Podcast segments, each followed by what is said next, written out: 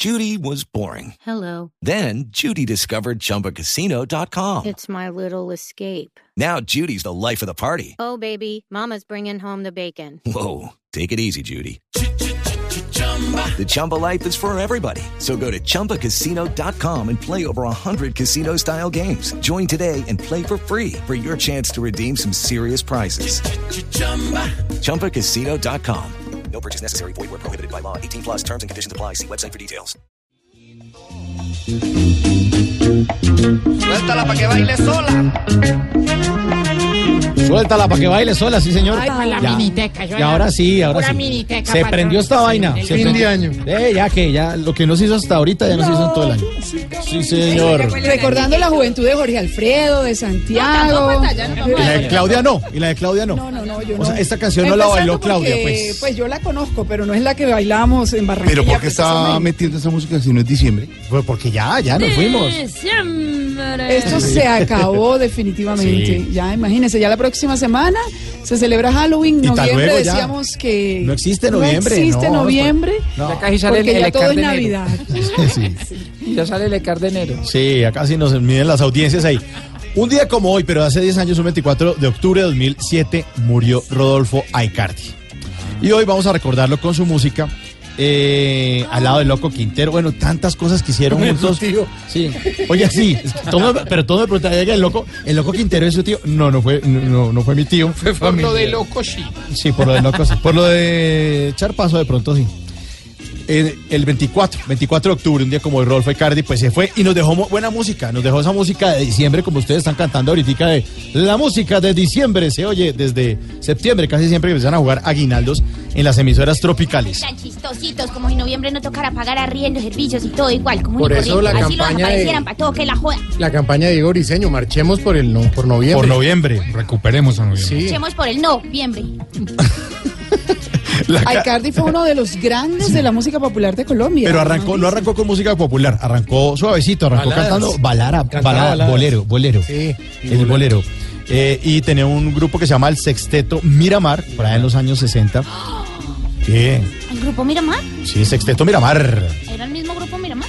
Sí, porque después Pero eh, yo creo que cuando salió ya, ya se, llama Sexteto Se Miramar. Miramar. E incluso sacó un álbum eh, que se llamaba Rodolfo y el Sexteto Miramar. En, eh, 1969 también grabó con Sonolux en el 66. Fue cantante del Club del Clan. ¿Ah?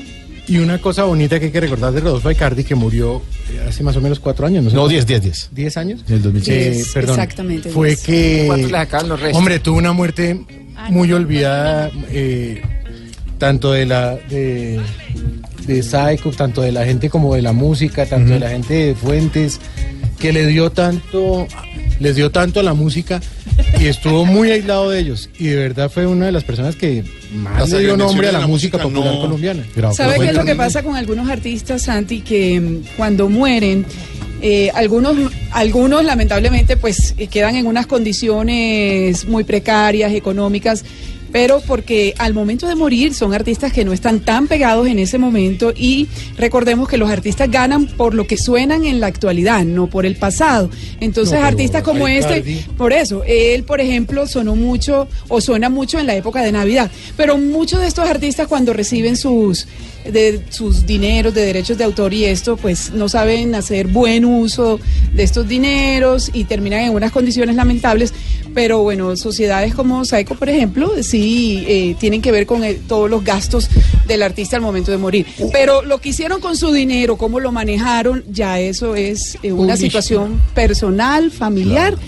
De y- todos modos, Publicidad política. de todos modos es, es el homenaje a este gran A un que, grande, que- a un grande que cada vez que suena uno siente que está en diciembre. Mejor dicho, si pone esta música a los eh, oyentes que están en Bogotá, pueden subir por la calle 53, ¿no? Que ya está lleno de Navidad. Trancón. Mucho, música y Navidad. Y Navidad. Y en Medellín en el hueco. En el En el hueco. hueco Ya está Ya decorado. está. Ya, obvio. Jorge, eh, El hueco está Porque usted ha decorado. El decorado. hueco está, el hueco, el hueco está decorado, mi No niña. sabía, no, yo no, no lo he visto. Bellamente Yo no decorado acostumbro a decorar el hueco, no. Es un sector como San Victorino en Bogotá, un sitio donde la gente va a comprar muchas cosas. Le dicen el hueco en Medellín. Pe- eh, No lo he visto decorado, la verdad. Pero ¿cómo, de- ¿cómo decoran el hueco? No, no sé, papi, te digo que yo no. Depende de la época. Depende de la época. Con lacito, por ejemplo, para Navidad, lacito rojo. Lacito rojo, claro. Pero el hueco no debería estar de Halloween. Y, en- y- y Jorge. Ah, Lleno de bueno, telarañas, sí, de arañas, sí, sí. de calabazas. Peludo. Ah, con arañas peludas. Ah, por lo de Halloween. En Cali, en la 15. En, En la la 15. quinta, todo está ya. En Barranquilla, ¿dónde venden las cosas de Navidad? Bueno, en diferentes partes, en- bueno, en todos los almacenes, pero en Barranquillita. Hay un lugar que se llama Miamicito, por ejemplo. Le dicen Miamicito porque uno consigue todo lo que se consigue en Miami, pero a mejor precio. Y, bueno, cosas in- Y a ti como, y y todo, a ti como chévere. barranquillera, eh, pues, como habitante de Barranquilla, te fa- fascinó siempre Miami, porque ella fascina Miami. ¿no? Ay, sí. somos amantes de Miami. De hecho, hay un sector del norte No, de la ciudad que uno se siente ahí en Miami. Es muy similar a, Mire, a unas don- zonas de Miami. Don Mauro, arrancamos hablando de este señor y vamos a Miami. Ya vamos en Miami. ya. Si usted no nos pasa, seguimos, seguimos de aquí.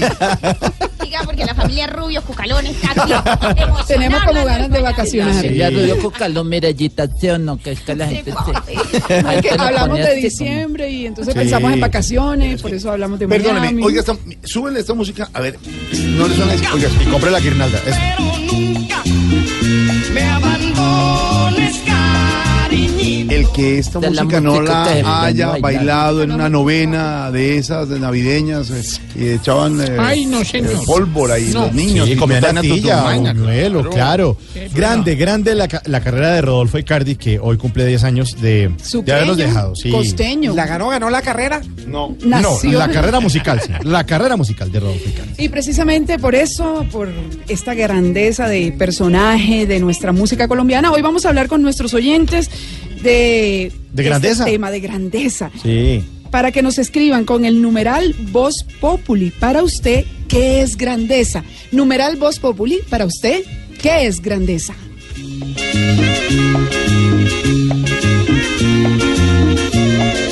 Lloro por quererte, por amarte Lloro por quererte, por amarte y por desearte.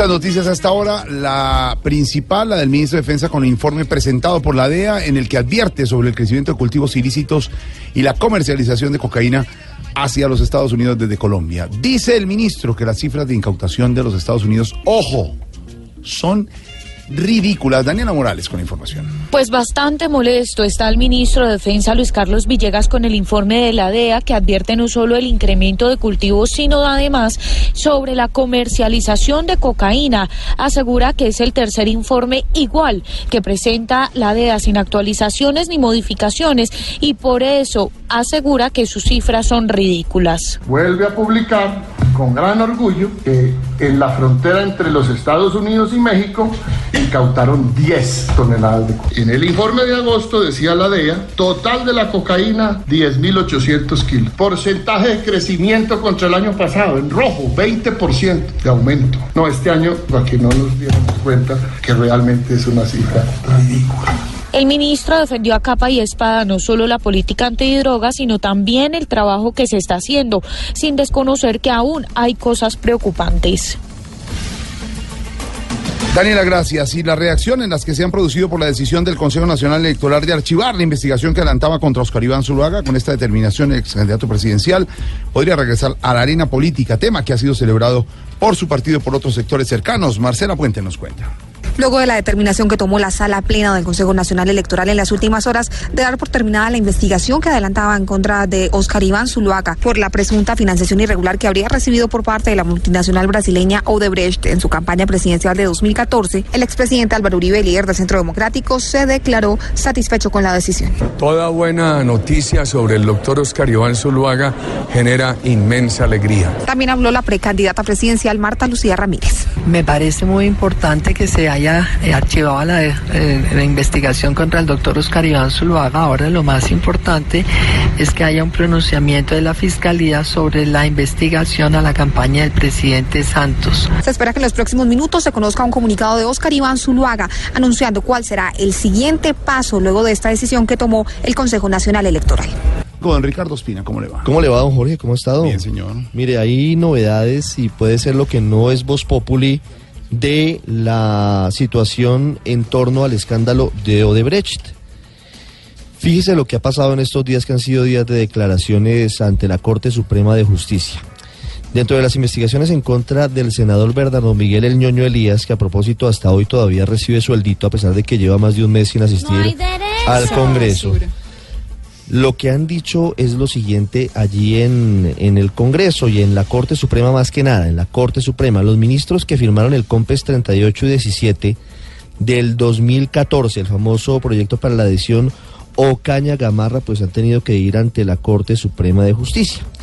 Y lo primero que ha sabido Blue Radio en lo que no es Voz Populi es que ese COMPES, que hoy tienen enredos a varios funcionarios, nació por una solicitud que hizo el Ministerio de Transporte al Departamento Nacional de Planeación el 12 de agosto del 2014. Han dicho que el proyecto era muy bueno, ese proyecto tiene enredadas entre otras a Gina Parodi y a Cecilia Álvarez. Decían que beneficiaba a 220 mil personas, que reducía en casi 50 minutos el tránsito por la zona, que los beneficios en moneda eran 1.6 billones de pesos.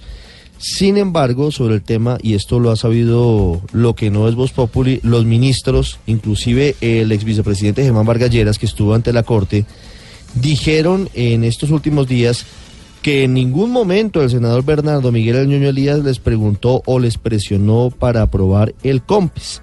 Hoy rindió testimonio Jorge, el director de planeación de la época, Simón Gaviria, quien confirmó que el primer borrador de ese COMPES, que fue enviado por la Agencia Nacional de Infraestructura a través del Ministerio de Transporte, ordenaba que se adicionara el contrato con dinero para realizar el proyecto Ocaña Gamarra. Es decir, la Agencia Nacional de Infraestructura y Ministerio de Transporte estaban pidiendo que se adicionara el contrato. Planeación Nacional rechazó esa posibilidad, es decir, Simón Gaviria dijo, no, un momentico, porque no, estaba... momentico. ¿Y ¿Usted es Simón o es César? Yo soy Simón, el Mm, gran varón. Mire, el COMPES no tenía legalmente la competencia para ordenar decisiones contractuales y tenía una tradición de no hacer recomendaciones sobre los mismos. ¿Cuál fue la decisión luego de esta posición de Simón Gaviria que se plantó en la raya, según dijo hoy en la Corte? La decisión fue retirar toda mención de adicionar el contrato y dejar claro que el responsable de los temas contractuales era la ANI, como en efecto se lleva a cabo y es materia de investigación de la Fiscalía y de la Corte Suprema. Es decir, Simón Gaviria no se quiso meter en el chicharrón No me quiero meter en el chicharrón. y dejaron solo en el asunto a Luis Fernando Andrade, que hoy está a punto de ir a la cárcel. Pero, eh, lo de Luis Fernando Andrade, Ricardo, la audiencia queda aplazada hasta noviembre, ¿no? Para el 8 de noviembre. Muy demorada la audiencia, porque dice la defensa de una de las partes que requiere todavía tiempo para leer los folios, para poder enterarse y para poder argumentar y para poder decidir. Sí, muy larga, ¿no? Muy demorada. Ya llevamos noviembre. más de tres semanas en el asunto y esperamos eh, determinaciones, ¿no? Hay unas cosas que investigan y fallan rapidísimo y otras que demoran y demoran. Celeridad, por favor, celeridad. No, usted no Bueno, yo por lo que he sabido, le fue bien hoy al doctor Simón Gaviria en la Corte Suprema de Sí, Justicia. me fue muy bien, muchas gracias por el interés. Simón. A Simón. Es que yo soy Simón. Por eso. A mi Fíjese, papá. fíjese aquí el, el asunto, y es que mm, prácticamente dejan solos en el foso con eh, los cocodrilos a el director de la ANI, el presidente de la ANI, Luis Fernando Andrade, y a la ministra de Transporte de la época, que era la doctora Cecilia Álvarez Correa Glenn. Hasta ahí llega ¿No? todo. Y se va a dar cuenta, y usted lo dijo hace unos días, hasta ahí van a llegar. Y de ahí queda enredado todo. Pues vamos Y a lo ver. demás nadie lo va a solucionar. Lo que pasa es que aquí están ellos como testigos, no han llegado a la corte. Esta es la investigación contra Ñoño Elías, pero no sabemos en fiscalía qué va a pasar con los otros involucrados. Hola amigos, ahora vamos a dejar solo en el foso de los cocodrilos. No, a este no. Ñoño. No, Gracias, doña Gloria. Es una forma de decir. Entonces me retiro. Para la justicia. Muchas gracias. Oiga, ¿a qué tema le ponemos cuidadito, Ricardo? A las cosas que pasan en torno a la campaña del doctor Germán Vargas Lleras a la presidencia de la República. Ay, otra vez. Otra vez. Pero ¿Y usted ahora me la tiene montada. Pero cálmese. Tranquilo. Mire que esa mala vibra no le está generando réditos en las encuestas. Hombre, ya, Usted, vea lo que usted está diciendo. Le tengo el video. Calma, tengo el Tranquilo. ¿Sí? ¿Tiene el video? Sí. No, pues mándelo por Twitter. mírenlo, no, mándelo por Aquí está el Twitter. video de Cuidadito. Mándelo por Twitter. ¿Qué está pasando con eh, Germán Vargas Lleras? Pues que como no se sabe qué va a pasar con él, que Germán Vargas Lleras quiere desmarcarse de una parte de cambio radical porque es un partido corrupto como los otros, porque eso también hay que decirlo. Pero por un momento, porque señor, si en marzo en las regionales, don Ricardo, cambio radical, sube en curules, como subirá al Centro Democrático que dicen algunos, ahí se montará otra vez el vicepresidente. No, pero fíjese lo que está pasando. Hoy, como Cambio Radical está tan desprestigiado, entonces la estrategia es simplemente decir, pues yo me voy por firmas, eh, mantengo la estructura politiquera de Cambio Radical, pero digo que esta es una iniciativa ciudadana y que a mí, dice el doctor Vargas Lleras, pues me están eh, llevando colombianos preocupados que quieren que yo sea el salvador del país ante diciendo, el castrochavismo y todas esas cosas que se están diciendo, ¿no? Que hay cubanos aquí en unas zonas dizque, eh, con eh, el acuerdo de las FARC, que Sergio Fajardo es comunista, que Humberto de la el Calle es el es el candidato de las FARC, una cantidad de tengo el cosas. video también de eso. Oiga, estaba como fuera del país mucho tiempo, ¿no? Le Porque tengo el video fuera del país. en el asunto de la Jurisdicción Especial de Paz no tienen ni idea de una cantidad de cosas. Lo de los falsos positivos quedó saldado hace tiempos. En el tema de los terceros civilmente responsables, Cambio Radical lo apoyó en su momento. Quedó loco.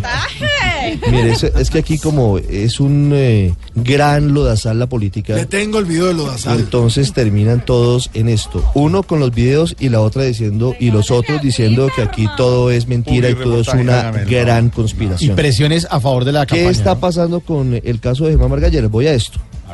Como tiene tanta burocracia porque estuvo siete años, voy a eh, usar una expresión popular un poquito fuerte, A ver. mamando de la teta del Estado. Uy, qué grosero. Uy, no puede ser que. Y luego se desmarcó. Se va. Luego se desmarcó del gobierno sin ningún tipo de, de vergüenza ni de pudor, pues hay muchos funcionarios en la burocracia.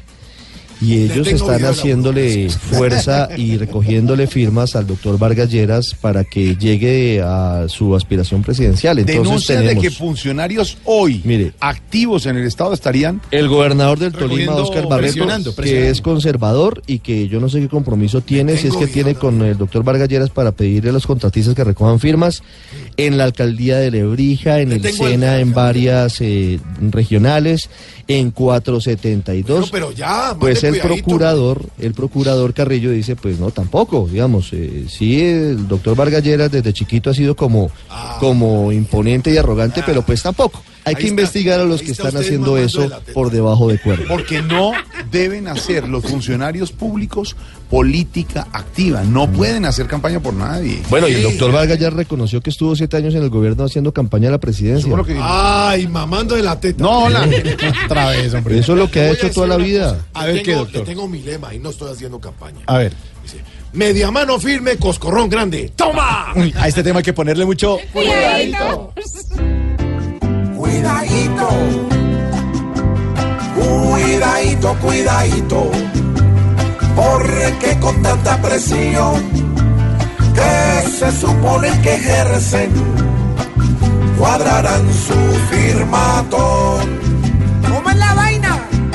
Según están afirmando, por un voto simple y nulo, presionan como si fuera una espinilla en el cuidadito, cuidadito, que al que de una negación le van ofreciendo de una el dolor de un coscorrón.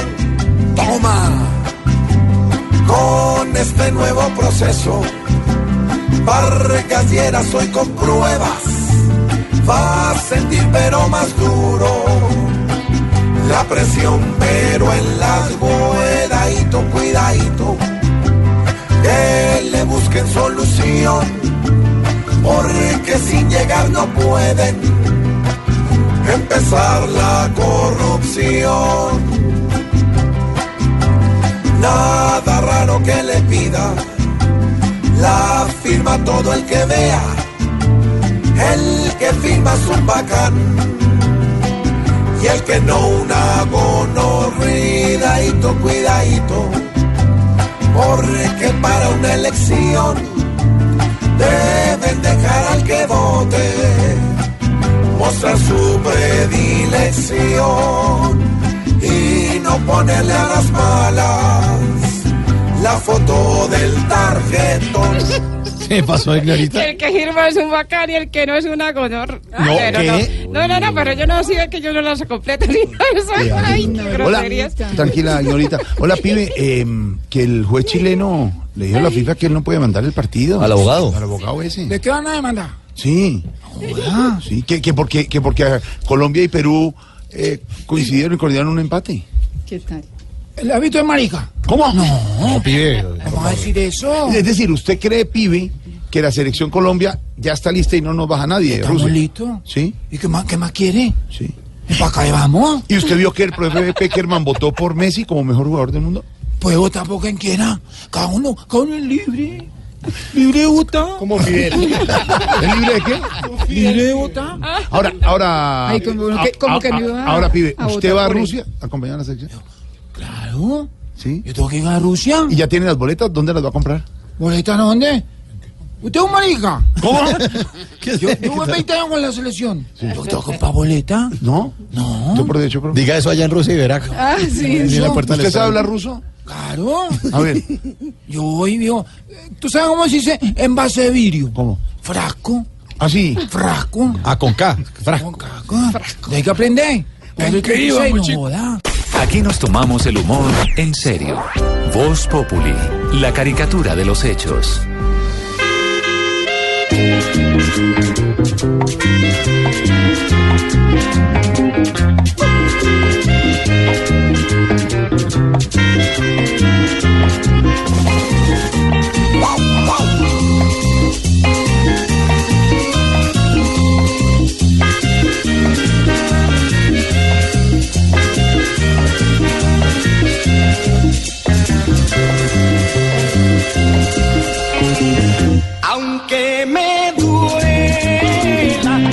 A Daniela. Aunque me duela. Mire, ¿usted baila esta canción? Claro. ¿Sí? ¿Me apuntó todo el programa? No, es que no sé. No tiene más personajes. No, porque ¿Tiene más a quién preguntarle? A Fidel, a Fidel. ¿A usted le gusta? ¿A usted le gusta esta, esta música, pibe? Yo la bailé. ¿Sí? Esta música la bailamos. Sí. En Santa Marta. ¿Sí, ¿Usted ha bailado, pero no es muy cachaca? No, yo bailo de todo. Bueno. Hay que bailar de todo, hermano. Los que sí están bailando son Doña Aurorita y el profesor bailando esta música de diciembre. Suénela, suénela.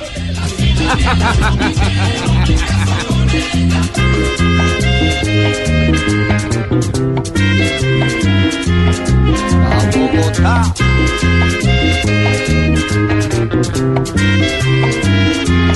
Oh, ¿Cómo se baila esta musiquita? Ponga la perra. Mire, mire, mire. Apréndale al profesor. Delicioso ritmo auténtico. ¿Sí? Bailan muy bonito No los es como muy rápido para Pues usted. es Están un como. po- sí, estoy fatigado un Están poco. sofocados, Doña Aurorita. Está muy sofocada, ¿no? Delicioso Está sofocadita. O bailo o converso Jorge. Claro. Se ahoga uno. Pero es pues. que ni se Música de diciembre, en Sí, señor. octubre, como debe ser. Pongan la perra. ¿Cuál la perra? Es del mismo ritmo. Ah, sí, señor. Ah, sí, es muy bueno. Nunca han bailado, ¿no? Rodolfo Icardi. Rodolfo Icardi cumple 10 años de haber fallecido. Oiga, grande Rodolfo, ¿no? El, fue banda sonora de la película Te 70, Busco. De la película Te Busco, la de Agua García, la del Sí, señor. 2002. La Era una orquesta, ¿se acuerda? Que era con Robinson Díaz. Exactamente. Y además le van a hacer telenovela. Donde Hay estar- sorpresas, sí. el canal Caracol está preparando una sorpresita y que es la vida como el loco Quintero Rodolfo. No, no, no, porque. Para que se preparen. A ver, la expectativa. la expectativa es que la, la telenovela supuestamente se llama La pelea del siglo, Supuestamente. que es la pelea entre el loco Quintero y Rodolfo.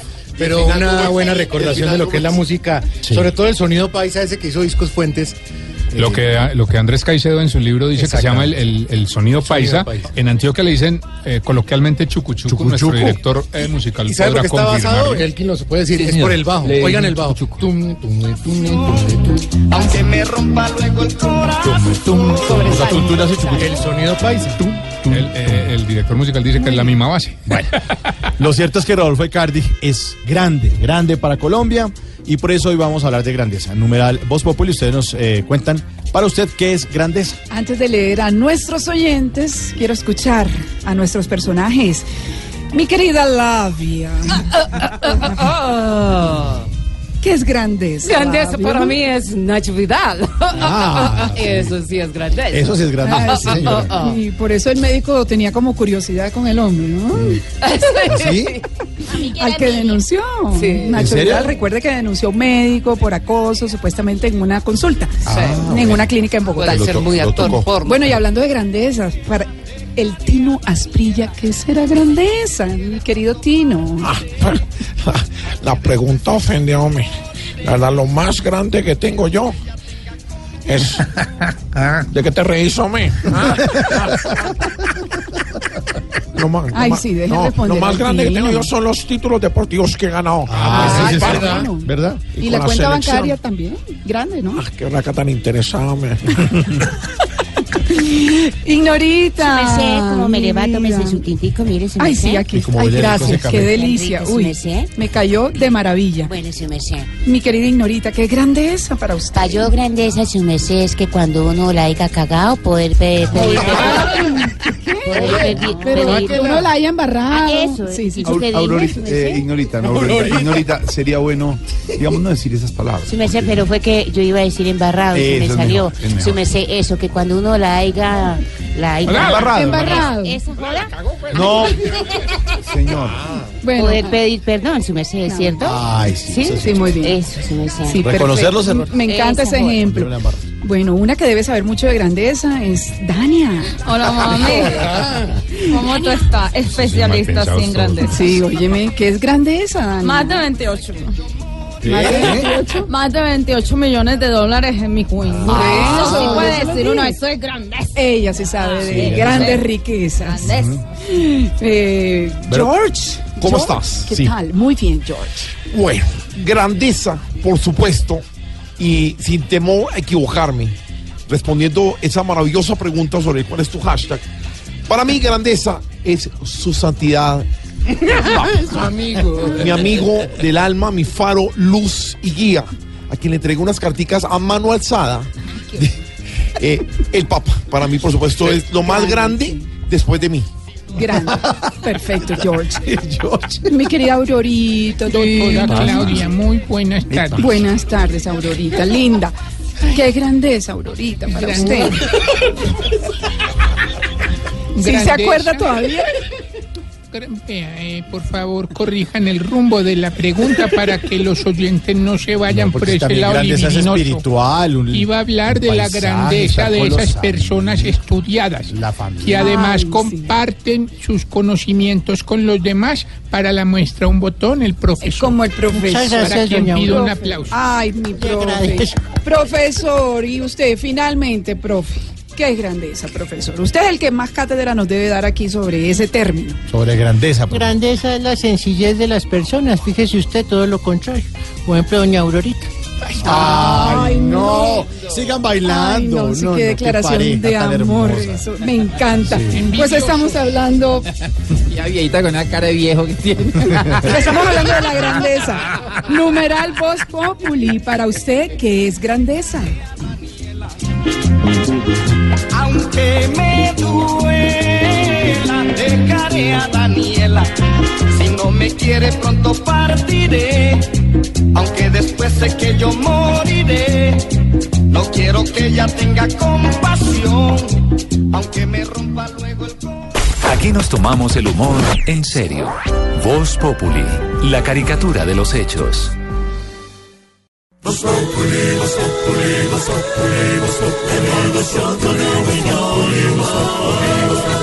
En Blue Radio. Don Ricardo Espina, más noticias hasta ahora. El ataque, un helicóptero de apoyo Copetrol en el Catatumbo. Sí, ¿no? señor. El ejército responsabilizó de este ataque a la banda de los Pelusos, que es una, una disidencia del EPL, mientras que el personero de Teorama, que es el municipio más cercano al sitio del incidente, asegura que ya hay normalidad y que no hay personas lesionadas. Llama la atención y preocupa que estos grupos narcotraficantes tengan ya la capacidad de atacar eh, aeronaves como este helicóptero de Ecopetrol, Juliet Cano. Autoridades militares atribuyeron el ataque a un helicóptero en zona rural de Teorama al grupo armado Los Pelusos disidencia del EPL. El personero de este municipio, Eber Payares, manifestó que el personal resultó ileso, así como los habitantes de la zona. Eh, no en la, en la vereda y dentro de la comunidad no se informa ningún tipo de daño, ninguna alteración dentro de la comunidad, por decirlo así.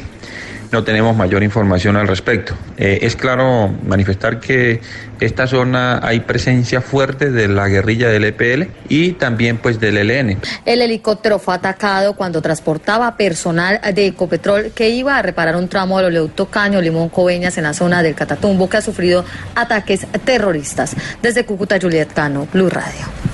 Juliet, gracias. Hay comunicado del doctor Oscar Iván Zuluaga. Se esperaba la reacción después de la noticia política del momento, que queda, digámoslo de alguna manera y popularmente, don Ricardo, libre de toda culpa y puede volver a, a ser candidato presidencial, Oscar Iván Pues digamos, eh, desde el punto de vista electoral, todavía no sabemos la fiscalía qué decida en la investigación penal.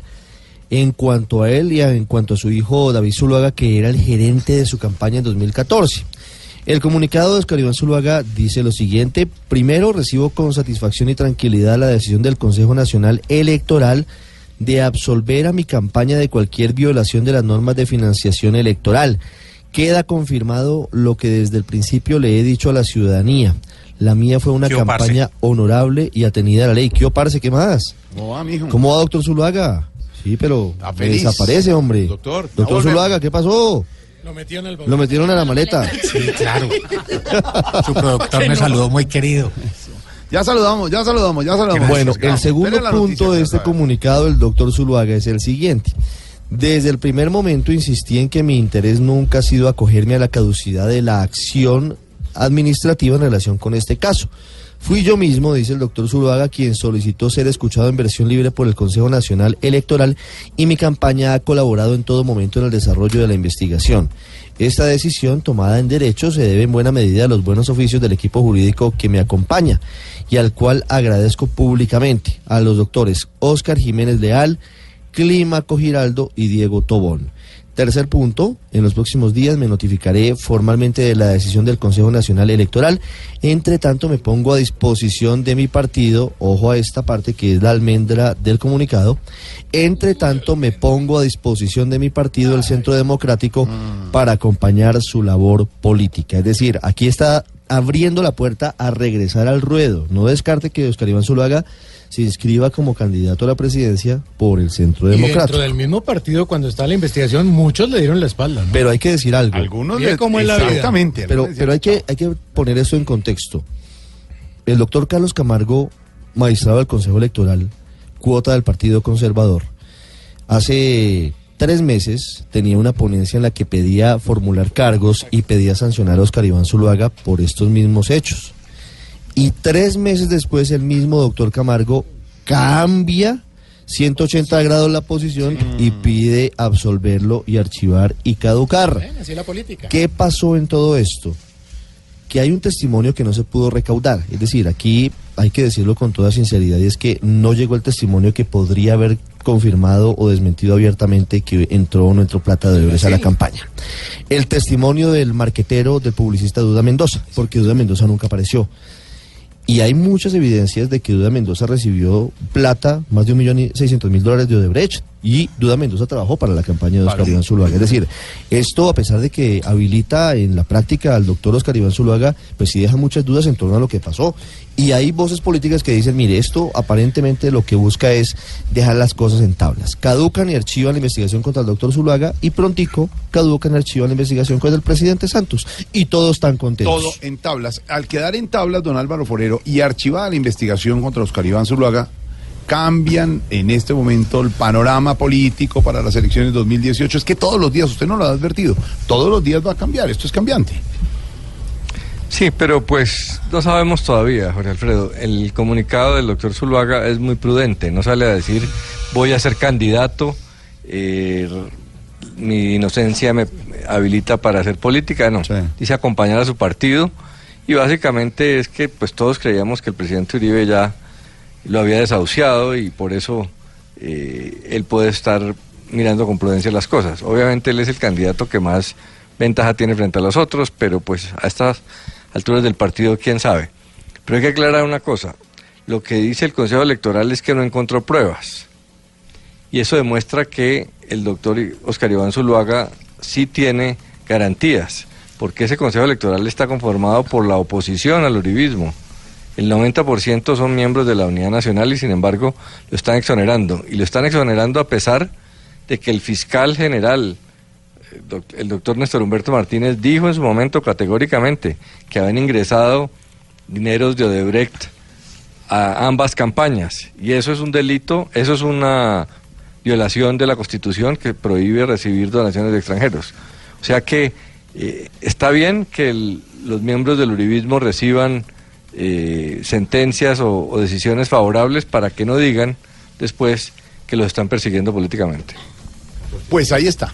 Esto puede cambiar el panorama. Así sea muy prudente el comunicado, como dice don Álvaro Forero, de Oscar Iván Zuluaga. Está archivada la investigación por el caso de Brecht Pero y mire, vuelve a la arena co- política. como a todos. jugar. Él podría sacrificarse por su partido, porque mire el tercer párrafo. Entre tanto, me pongo a disposición de mi partido, el Centro Ay, ay, Democrático, ay. para acompañar su labor Pero política. la Como un simple gregario. Si a mí un grupo de simpatizantes me pide que sea el candidato, pues hombre, ¿Qué yo no quisiera hacerlo, pero voy a hacerlo. Ay, todos terminan a ver cuál señala el expresidente Uribe. Ahí entra nuevamente el juego, señor. Pero él señor. entra en el grupo que de las posibilidades del Centro Democrático. Vamos a ver, no, lo confirma, pero sí. Pues preguntémosle, preguntémosle al doctor Zuluaga. Eh, doctor, ¿cómo está? Buenas tardes. ¿Está contento con la noticia? Eh, Muy, muy contento, Mauricio, porque al no estar vinculado con Odebrecht, eh, ya como candidato puedo hacer tranquilo Lo que yo diga.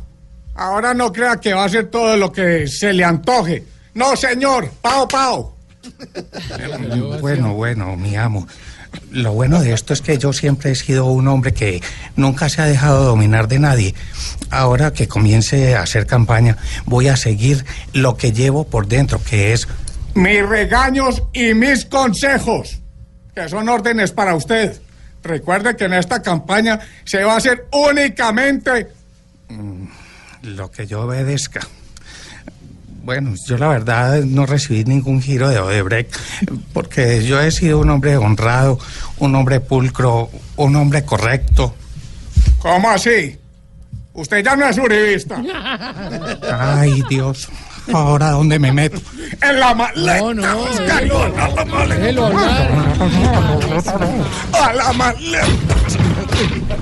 Hay la reacción. Y, y más reacciones hasta ahora, don Ricardo Espina. Don Eduardo Rodríguez, que es representante de la Cámara por el Centro Democrático, nos escribe, nos, nos está oyendo y dice que eso que estamos diciendo es falso. Se abrió la investigación y se investigó de fondo. La decisión, hasta donde tengo entendido, es de fondo. Hasta donde tengo No, pues, entendido. Duda Mendoza Eso no, quedan habló. dudas, le dice don Eduardo Rodríguez a lo que usted está Pues, diciendo. el doctor Rodríguez tiene que saber que Duda Mendoza no declaró. Y si Duda Mendoza no declaró, pues no sabemos si la plata de Odebrecht que sí se pagó porque le pagaron al señor Duda Mendoza con plata de Odebrecht, sabían o no sabían. Pues viajó el doctor Zuluaga, viajó su hijo David Zuluaga, viajó el doctor Iván Duque, se reunieron con la gente de Odebrecht. Luego Duda Mendoza no sale de la nada a ser el asesor publicitario de la campaña. Es decir, aquí hay cosas que son políticas. Ahí está. Don eh, Ricardo Espina. La. Ah, no, mire. Que mire la sentencia.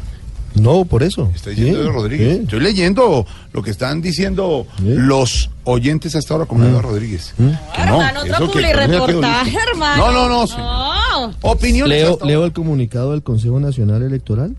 Le voy a leer el comunicado del Consejo Nacional Electoral. Para que miremos qué dice exactamente, porque es que esta no es una absolución absoluta en la que usted diga pues que es que todo fue absolutamente falso, que fue una persecución política, que esto no tenía ningún asidero, que fue una injusticia, no, el comunicado es mucho más parco y ya le voy a leer lo que dice exactamente, porque pues digamos todo hay que señalarlo. Usted dice que usted dice que, que, que quedan dudas. Eh, Eduardo Rodríguez del Centro Democrático, del Centro Democrático dice que la decisión es de fondo. Mire, Lo, pues, pues claro que es de fondo porque Sí, archiva. es de fondo. Desde el Pero- punto de vista pero- administrativo pero queda cerrada dudas, discusión. No, pero- dice pero es decir, lo que- lo que hizo el Consejo Electoral es remitir el expediente a la Fiscalía para Es como que cuando- es como cuando delito, usted, Álvaro, si usted- usted me corrige. esas falsas no son delictuales. Cuando, cuando digamos, eh, en algún proceso lo que termina siendo es que no se encontró una evidencia para condenar a alguien y entonces la duda termina favoreciendo al investigado. Le leo los tres puntos del, doc- del comunicado. ¿Tres? Son tres rápidos. Ah. No, Muy- porque es que, primero, inmediatamente se tuvo conocimiento acerca de las presuntas irregularidades en la financiación de la campaña presidencial del candidato Oscar Iván Zuluaga en 2014. Se abocó conocimiento de la investigación administrativa correspondiente. Segundo, de conformidad con el material probatorio obrante en el expediente y como resultado de más de 300 actuaciones administrativas desplegadas por el despacho sustanciador, quiero, esta es nota mía, Carlos Camargo Asís es el magistrado, la corporación logró determinar la inexistencia de plena prueba, es decir, no hay una prueba reina que permita inferir el ingreso de aportes a la campaña del señor Oscar Iván Zuluaga Escobar por parte de la multinacional Odebrecht. Tercero, finalmente, a pesar de la falta de cooperación de las autoridades judiciales brasileñas, aquí va porque Duda Mendoza no pudo declarar, se debe resaltar el apoyo incondicional por parte de la Fiscalía y la Procuraduría con respecto al recaudo y obtención del material probatorio. Ahí está, clarísimo. Duda Mendoza fue integrante de la campaña. ¿Quién le pagó a Duda Mendoza? Si no está en los libros de la campaña. Pues hombre, tampoco nos quedan caídos del zarzo. ¿Sabes el beneficio de la duda? Perdón. De la duda no. Indubio pro reo, se diría en el eh, derecho penal. No sea se va, se va. No, no, no, proceso. La tutela, don Ricardo Espina, en otras noticias. Esta tutela y esta noticia es bien interesante, porque usted, si es el caso suyo, tenga en cuenta lo siguiente. La Corte Constitucional determinó que los padrastros deben responder de por vida por sus hijastros en caso de ¿Cómo haberles así? dado su apellido a los niños. ¿Y los sobrinos también? Es decir, si en algún momento usted asumió la responsabilidad del hijo de su pareja y luego se separó, pues ya quedó de por vida con un hijo adicional. Es decir, ya papás. ahí tiene que responder. Para la corte, los padrastros no pueden retractarse de su paternidad debido a que causan un daño psicológico al niño tras la ruptura abrupta del vínculo afectivo. Catalina Vargas, con esta tutela muy importante. La historia se llevó a cabo en la ciudad de Neiva cuando un hombre, tras sostener por varios años una relación con una mujer y haber reconocido legalmente a su hija, a pesar de no ser el padre biológico, decide separarse. Tras dicha ruptura, el hombre identificado como John Jairo pide romper la filiación que en algún momento hizo voluntariamente y tras corroborar con pruebas de ADN que no era el padre biológico de la menor. Sin embargo, y tras un proceso judicial llevado a cabo desde 2016, la Corte Suprema de Justicia se pronunció al respecto y señaló que a pesar de que no hay un vínculo biológico con la menor, el hombre está en la obligación de seguir respondiendo por la niña debido a que puede generarse una afectación psicológica de la menor tras la ruptura de los lazos afectivos creados tras varios años de convivencia, los cuales se ven rotos súbitamente con la decisión del padrastro de romper con dicho vínculo afectivo. Gracias por la información. Eh, el doctor Eduardo Rodríguez, que sigue en su discusión vía. Ay, él sabe que es con cariño. No, hombre, pues claro, con- como siempre es así. Oímos todos los argumentos y, y las discusiones para alimentar definitivamente el buen eh, trasegar de la democracia colombiana, diría alguien. Nos envía esta carta.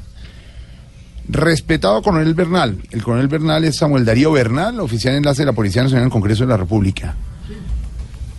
Y esto está dirigido por Rodrigo Lara Restrepo, presidente de la Cámara y del Congreso de la República. Elena María Barrera, primera vicepresidenta, Germán Bernardo Carlos Sama, segundo vicepresidente, y Jorge Mantilla, secretario general.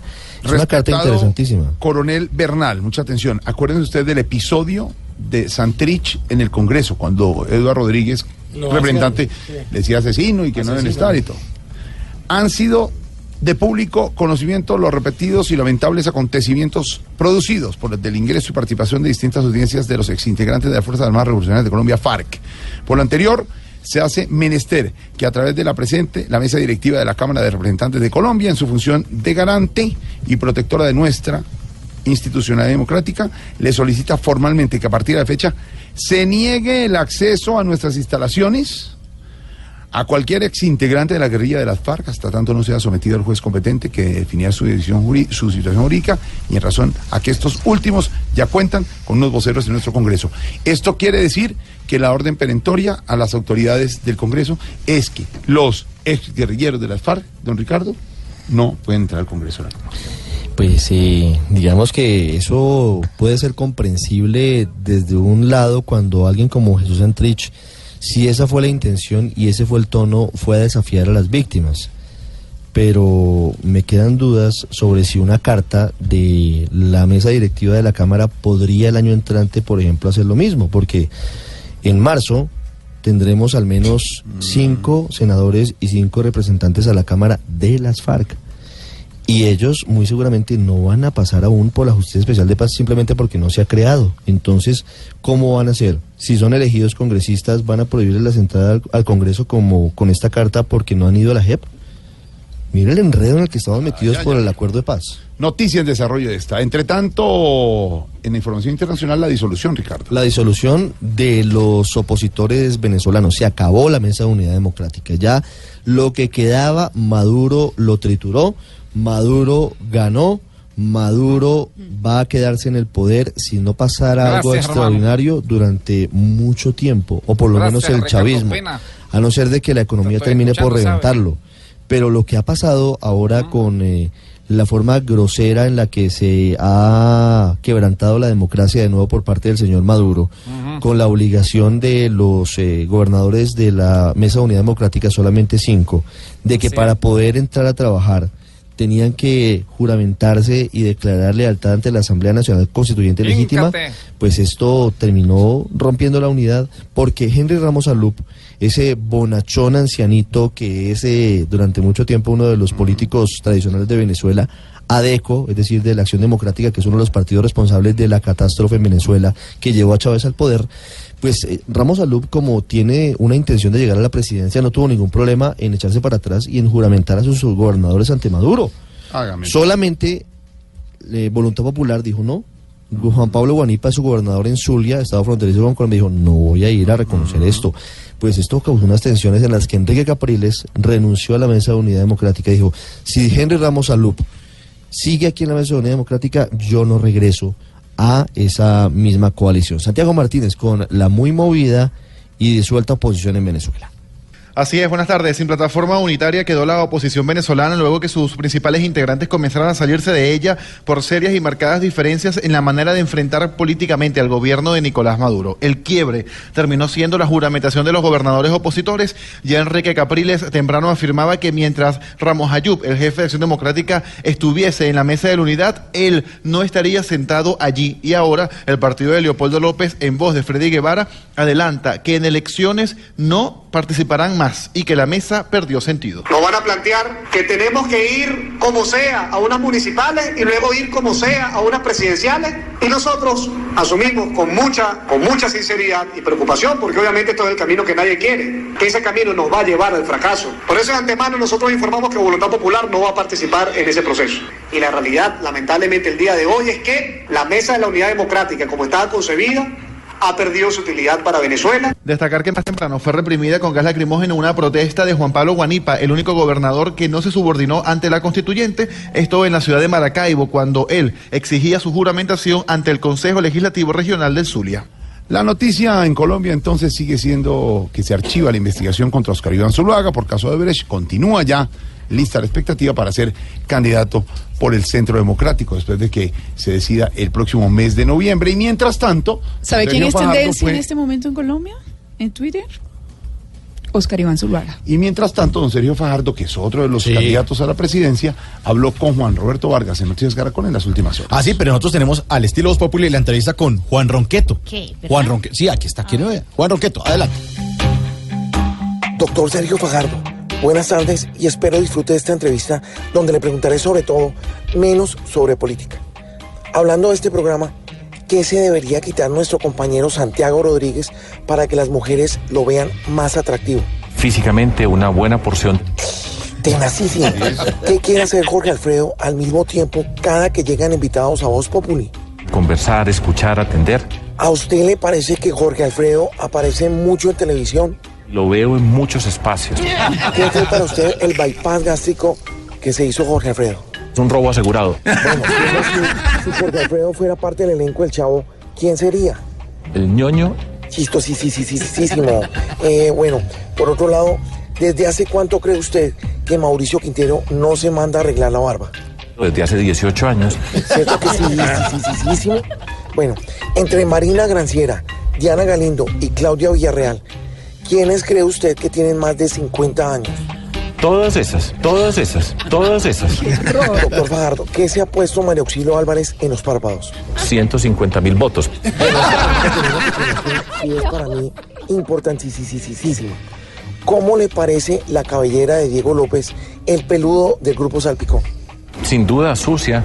Esta es una pregunta demasiado interna, pero se la tengo que hacer. ¿Usted cree que nuestro compañero Oscar Iván Castaño tiene las uñas más feas del mundo? De eso no tengamos la menor duda. Bueno, ya hablando de cosas muy aparte de todo y para terminar, le quiero contar algo de lo que siempre me he querido desahogar. Para mí, Loquillo se pone los blue jeans muy apretados. Para mí también, para mí también, para mí también. Yo sabía, yo sabía. Muchas gracias por ese apoyísimo y por esta entrevistísima. Muchas gracias de nuevo, doctor Sergio Fajardo. Gracias. Exclusiva entrevista con Juan Ronquero. En minutos. Juanito Preguntón en Voz Populi.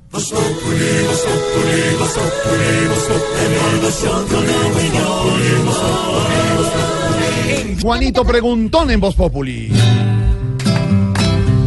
Juanito preguntaba con deseos de saber las cosas que en Colombia no podía comprender. Juanito, a tus preguntas damos hoy contestación para que así la gente también tenga información. Tío Felipe Chupeta, tengo una pregunta que voy a preguntar. A ver. Así. ¿Por qué Musa Besaile y Ñoño aún están recibiendo los sueldos que hace tiempo les dan? ¡Qué belleza!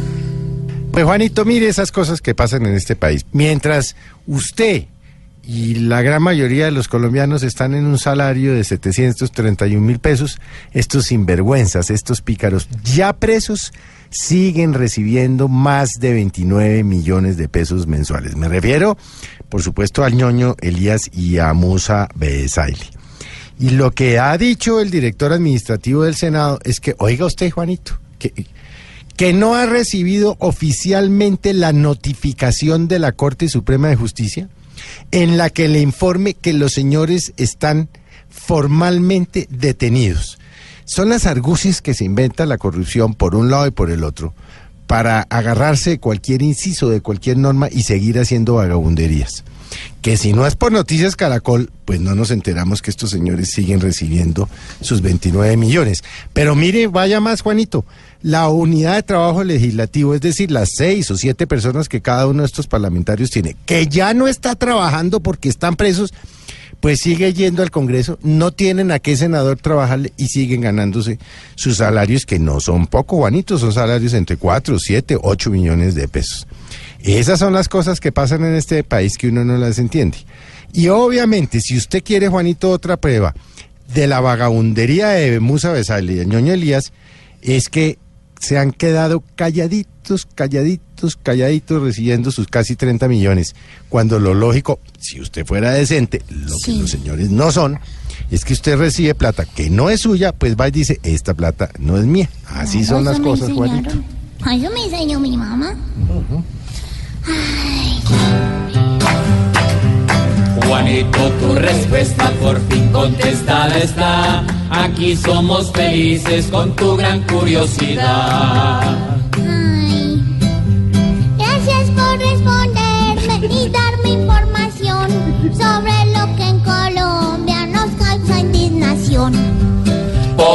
Juanito preguntón siempre buscando explicación. Solo Blue Radio le dará contestación. Yo puedo ser bebé Saile. Segundos, Barbarito desde Cuba. Que el jefe no te dejó salir temprano de la oficina. En la oficina, todo es Voz Populi. Estás escuchando Voz Populi.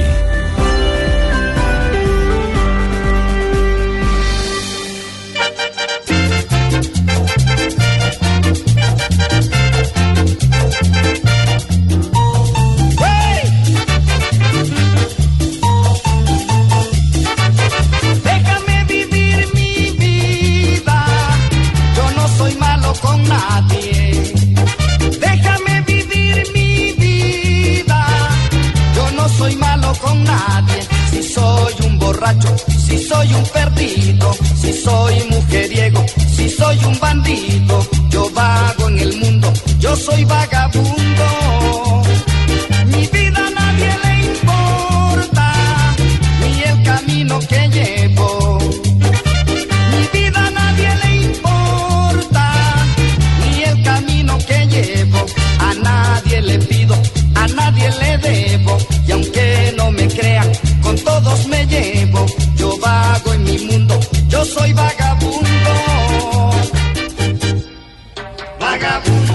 Pues ni tan vagabundo, ni tan vagabundo porque hizo historia en la música. Rodolfo Icardi nació en Galera Sucre el 23 de mayo de 1946 y un día como hoy, un 24 de octubre en Medellín de 2007, falleció. Rodolfo Icardi, quien, a quien le están haciendo telenovela aquí en el canal Caracol, La pelea del siglo. Es eh, como el enfrentamiento entre... No, son, son otros, otros también les da por pelear. Pero estos pelean chévere porque es con música esta que nos gusta. De fin de año. Loco Quintero y Rodolfo Aicardi. Un artista grande, pues merece que hablemos de grandeza, Claudia. Por supuesto, y nuestros oyentes opinando a través de numeral Voz Populi, para usted que es grandeza, nos dice John Robert Peña. Para mí grandeza es como profesional conseguir un trabajo acá en el Chocó por mérito. No se puede de ninguna forma. Qué tristeza. Andrés Triana, para mí grandeza es no olvidar de dónde se viene. Rubén Díaz, para mí grandeza es tratar a las mujeres con el mismo derecho que a los hombres. Por su parte, Silvio Calabres. eh, o Calabrese dice, eh, para mí grandeza es nacer del vientre de una mujer colombiana y ser hijo de este gran país. ¡Viva. Colombia! Viva Colombia, sí señora. País que es muy original en hacer campañas políticas, país donde se acerca una campaña política y pareciese que valiera todo. Entre el Quintero con Mauricio Quintero. Métase entre el Quintero en Voz Populi.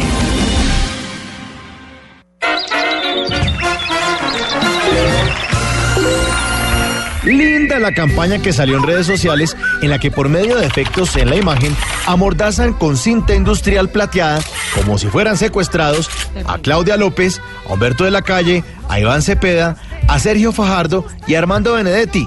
No, qué belleza de idea, hola. No hay nada que te divierta más que un pirata ver bailar. que entre otras cosas es hija del debate anticorrupción de la semana pasada, en la que en la cara de esos que se quieren mostrar como tiernos Mickey Mouse responden de manera agresiva como si les hubieran echado racumín, como unas viles ratas. Somos listos y veloces. ¡Vamos ya! Sabemos qué hacer y cómo hacerlo. Así funciona cuando a los de la posverdad les dicen la verdad. Es una herramienta sorpresa que nos ayudará más tarde.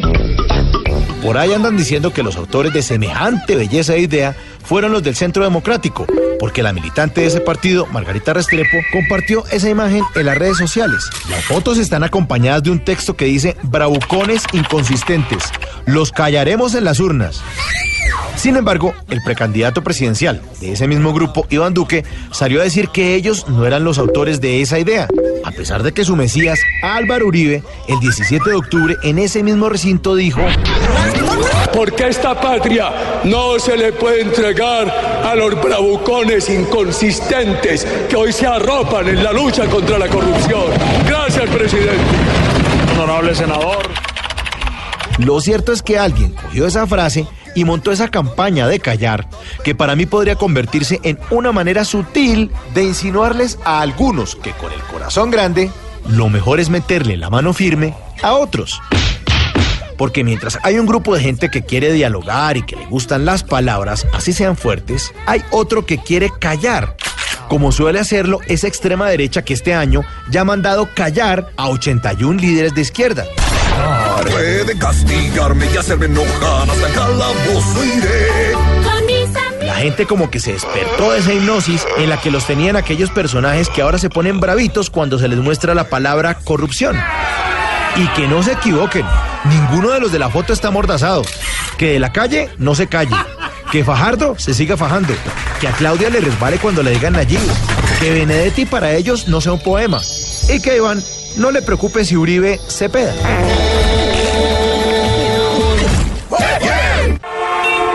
Estás en el trancón. Y en el trancón, todo es. Voz Populi.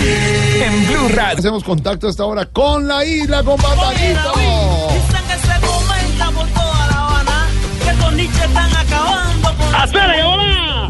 ¿Cómo vamos, Barbarito? Bien, mira, Prado, contento como siempre, tú sabes. Jorge, Jorge. Bueno, también un saludo especial para él. Me escribe eh, el señor eh, Eikel, de- también de, bueno, de la, la parte de La Habana, porque es un, un cubano que está en Colombia, y me dice, sigue poniendo la charanga habanera porque me gusta oír eso, me trae re- grandes recuerdos.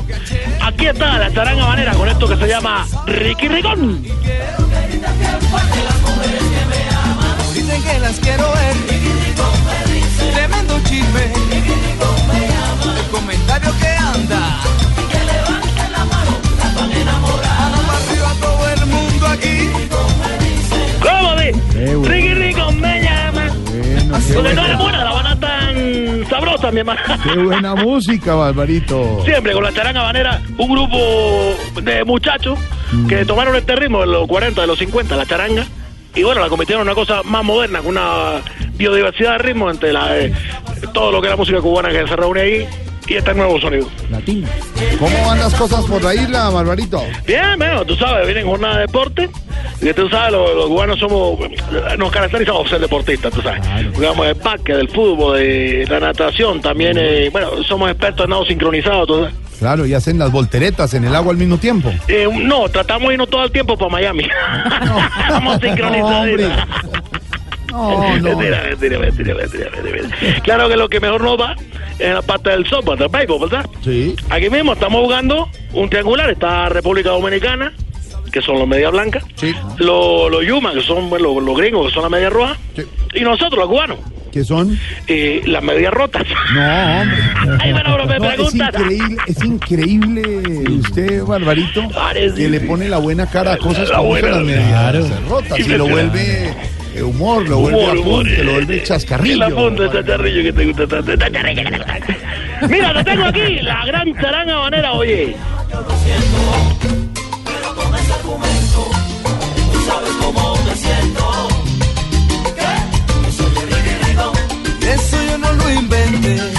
Estos muchachos que han compartido escenario con figuras como Stevie Wonder, Donald Summer, eh, el difunto Barry White, Chase Brown, Ray Charles, Sí. con tanta gente, muchachos, con una importancia única, nacida en 1988, esta gran charanga habanera, y José Picayo, que lo fundó en los 80 más o menos, pero que bueno, que con, eh, con la dirección de David Calzado dio esta nueva forma a una música única. Aquí está, Ricky Ricón. siento, pero presiento, no sé. Pero me dicen que este es mi momento.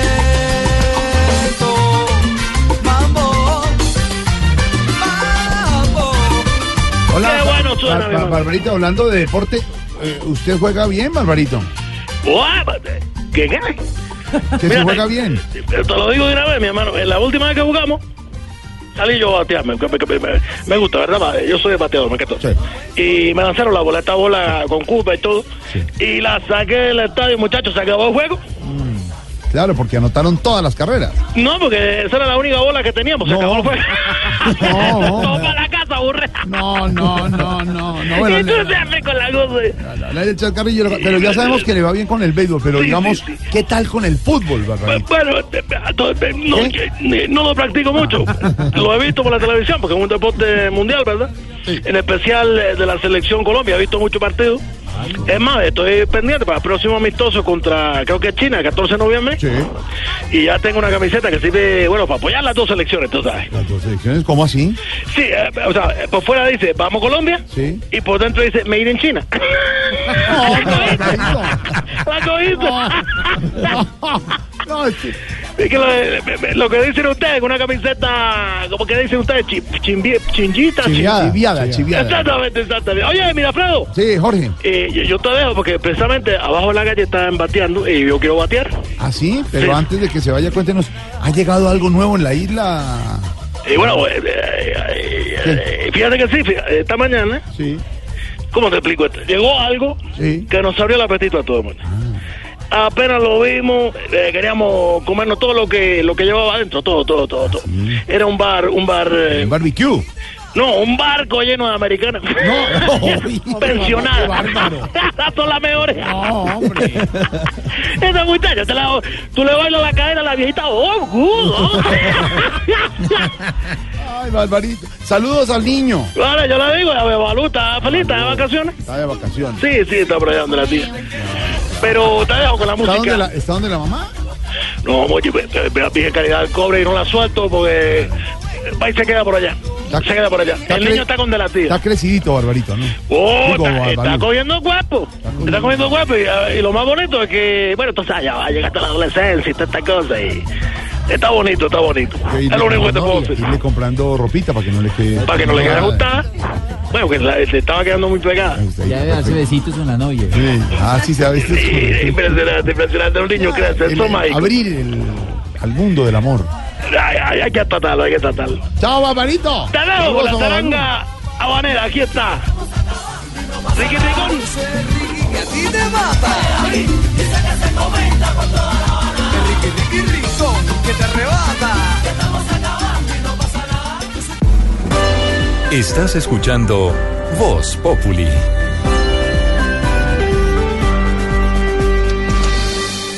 Silvia Patiño es nuestra editora vespertina, nuestra coordinadora de la mesa principal.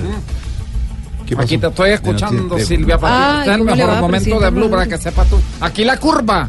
¿Cómo? Se crece. en este momento en Venezuela. La curva es chu, chu, chu, arriba.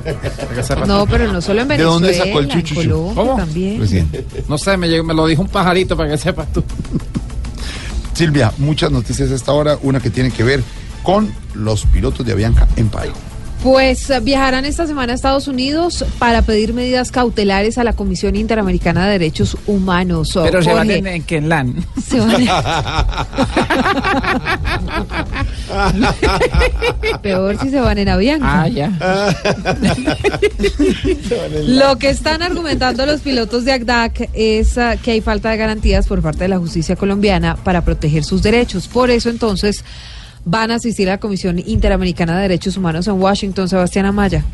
Efectivamente, el presidente de la Asociación Colombiana de Aviadores Civiles, ACDAC, capitán Jaime Hernández, señaló que espera viajar esta misma semana a Washington, Estados Unidos, con el fin de pedir medidas cautelares para los pilotos del sindicato en paro ante la Comisión Interamericana de Derechos Humanos, ante esta huelga que ya completa 35 días. No, tenemos una cita en la Corte Interamericana de Derechos Humanos y hemos solicitado medidas cautelares para los pilotos que estamos en huelga, ya que el país y la justicia colombiana no están dando las garantías al día de hoy. Vamos a necesitar la ayuda internacional para esto. No, que, la huelga es legal, que no pueden haber despidos, que en Colombia no se puede reprimir el derecho a la protesta social, que los, el- como el, el gobierno actúa a través de las resoluciones tanto del Ministerio de Trabajo como del Ministerio de Trabajo, eh, de Transporte, perdón, eh, son ilegales solamente con la única intención de romper una huelga que está consagrada a los derechos humanos en la Constitución y que hemos hecho de manera legal. Entre algunas medidas cautelares que los pilotos solicitarán se encuentra la protección y garantía de no despidos por parte de la aerolínea. Juan Sebastián Amaya, Blue Radio. Frente a la noticia política del momento, Silvia, que se archiva la investigación eh, contra eh, Oscar Iván Zuluaga, queda libre de toda culpa, hay un contraste que tiene que ver con el caso de Roberto Prieto. Sí, señor, exgerente de la campaña Santos Presidente, pues rendirá una nueva diligencia mañana en la Fiscalía, María Camila Orozco. ¿Cuál es el motivo de esta, de esta citación nueva? La Fiscalía citó a una nueva diligencia que se deberá cursar mañana a las 9 de la mañana al gerente de la campaña del presidente Santos, Roberto Prieto. Se trata de una declaración jurada en el marco de la tercera fase que adelanta la Fiscalía y ya la final por el escándalo de Odebrecht. El fiscal general además confirmó que hoy en horas de la mañana se llevó a cabo un operativo de registro en las oficinas de Market Medio de propiedad de Prieto. En la mañana de hoy, inspectores de la Fiscalía General de la Nación fueron a las oficinas de Market Medios a copiar documentación relacionada con la investigación que se lleva a cabo eh, y me lo acaban de confirmar. Esta diligencia de declaración juramentada se suma a los dos interrogatorios que ya rindió el exgerente de la campaña del presidente Santos por el ingreso de dinero para la compra de dos millones de afiches para la campaña del actual presidente de Colombia, María Camila Orozco, Blue Radio. María Camila, gracias. Entre tanto, la petición, eh, Silvia. La que le hizo el alto comisionado para la paz al ministro de Defensa le pide agilizar el desmantelamiento, el desmantelamiento de las 277 caletas Sí. faltantes de las FARC. María Camila Correa tiene los detalles porque además el gobierno ha entregado un parte de tranquilidad pese a que este proceso va a culminar en época electoral. Son 277 las caletas que faltan por desmantelar. Por eso el gobierno amplió este plazo hasta abril del próximo año, en plena campaña electoral. Sobre las preocupaciones por esta coincidencia habló el ministro del Interior, Guillermo Rivera. Preocuparía más tener unas elecciones legislativas con las FARC armadas y vamos a tener las primeras elecciones legislativas en 53 años con las FARC desarmadas. Y el alto comisionado para la paz, Rodrigo Rivera, explicó que hay 70 toneladas de armamento en manos de la UNIPEP. Ministerio de Defensa eh, pues va a orar y va a orar con, con toda la celeridad para que ese material sea eh, recuperado y los explosivos desactivados eh, prontamente. Si en los próximos seis meses no se encuentran estas caletas, la extracción se haría por la vía ordinaria. Ahí está la información, María Camila Correa, del accidente. Silvia, ¿dónde fue? Pero antes, déjeme confirmarle, Jorge, porque hay noticia importante. La plenaria del Senado ya aprobó la suspensión de Bernardo Miguel El Ñoño Elías. Esto lo que significa entonces es que va a dejar de recibir el salario. Ay, solo le pagan 24 días de Qué octubre, injusticia. qué Sí. pecado. no. Qué injusticia. No, le alcanzan a Lo, pagar el lo que pasa es que tenían que ver si la situación era jurídicamente clara o no, Silvia, porque estaba condenado o no, esa era la discusión jurídica. Eh, si estaba condenado Claro. o no, exactamente, pero ya fue aprobada la suspensión y con esta suspensión, entonces el Él Ñoño no Elías. estaba suspendido todavía y tenía derecho a seguir. Exactamente, está, estaba así en la cárcel, está siendo investigado también, pero hasta que, hasta no ser suspendido por el Senado, pues no podía En dejar los de anteriores que ya sueldo. se había declarado la silla vacía, en ese caso ya no recibían sueldo, pero no lo habían declarado todavía, no lo han suspendido en el No lo habían suspendido. Seguía como empleado. Ya suspendido, entonces el Ñoño Elías deja de recibir ¿Usted sabe sueldo. que Queda pendiente el al- caso de Musa Al Besaile. funcionario del Congreso, ¿qué? ¿Le, ¿Le deje de pagar y él siga empleado en el Congreso? ¿La demandita? Ah, pues, Toca calcu- hacer- ¿Y, la tiene, pasa y es que quién la tiene que pregunta pagar es? ¿por qué le dieron largas para haberlo suspendido? Esa sí es la pregunta. Ahora queda pendiente el caso de Musa Besaile. No, por supuesto. Ese todavía está pendiente. Entre tanto... Estábamos hablando de un accidente, sí, el que protagonizó un camión distribuidor de alimentos que se quedó sin frenos en una zona escolar del oriente de Medellín. Este hecho deja 10 heridos, 8 de ellos estudiantes menores de edad.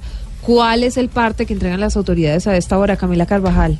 Hola, buenas tardes. La Secretaría de Movilidad de Medellín informó que el vehículo presentó fallas en los frenos y chocó contra un poste de madera, un vehículo particular y una vivienda en el barrio La Cruz de Medellín. Según los primeros reportes, 10 personas resultaron heridas, entre ellas 8 estudiantes de entre 5 y 12 años, quienes ingresaban a la institución educativa Manuel Múnera Alopera. El accidente fue atendido por una tripulación de bomberos, agentes de tránsito y tres ambulancias de la Secretaría de Salud que remitieron a los heridos al Hospital Infantil, a la IPS Universitaria y al Hospital San Vicente Fundación. A esta hora, el DAGRED evalúa la zona porque por la caída del poste de energía, cables de alta tensión quedaron sobre la vía. En Medellín, Camila Carvajal, Blue Radio.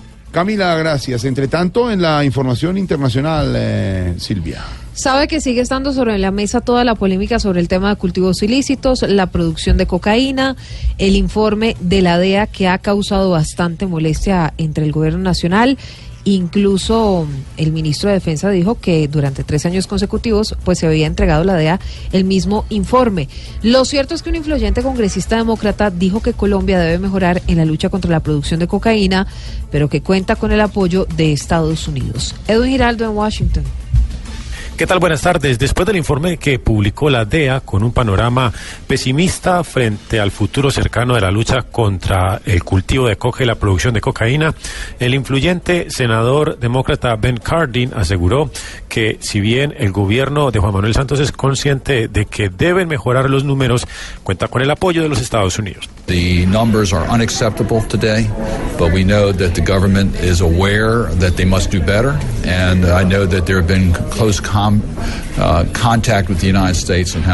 Dijo que los números son inaceptables, pero que sabe que el gobierno de Juan Manuel Santos tiene claro que debe de hacerlo mejor y que ha estado en constante contacto con el gobierno de los Estados Unidos para lograrlo. Recordemos, el legislativo discute por esta época del año el presupuesto fiscal para el 2018 en el cual se encuentran partidas para Colombia.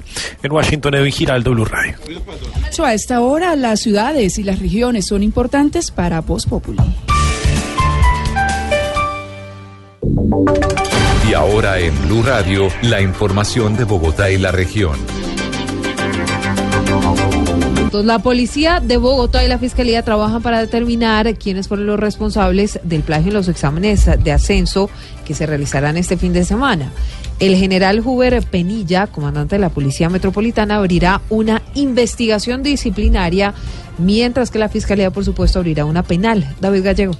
El comandante de la Policía Metropolitana de Bogotá, el general Huber Pinilla, advirtió que el caso tendrá repercusiones penales por parte de las autoridades pertinentes sobre este escándalo que se registró con las pruebas de ascenso de patrullero a subintendente. Además, el general Pinilla indicó que avanzan ya las investigaciones internas, las cuales tendrán las respectivas sanciones en contra de los uniformados que tomaron las fotos de las pruebas. que parte del IFES, que fue quien ejecutó y llevó a cabo estas pruebas durante el fin de semana anterior, se parte con una investigación a nivel interno de la institución y también una parte que va en la parte judicial si es que este tipo de conductas también implican una violación a lo que es el Código Penal.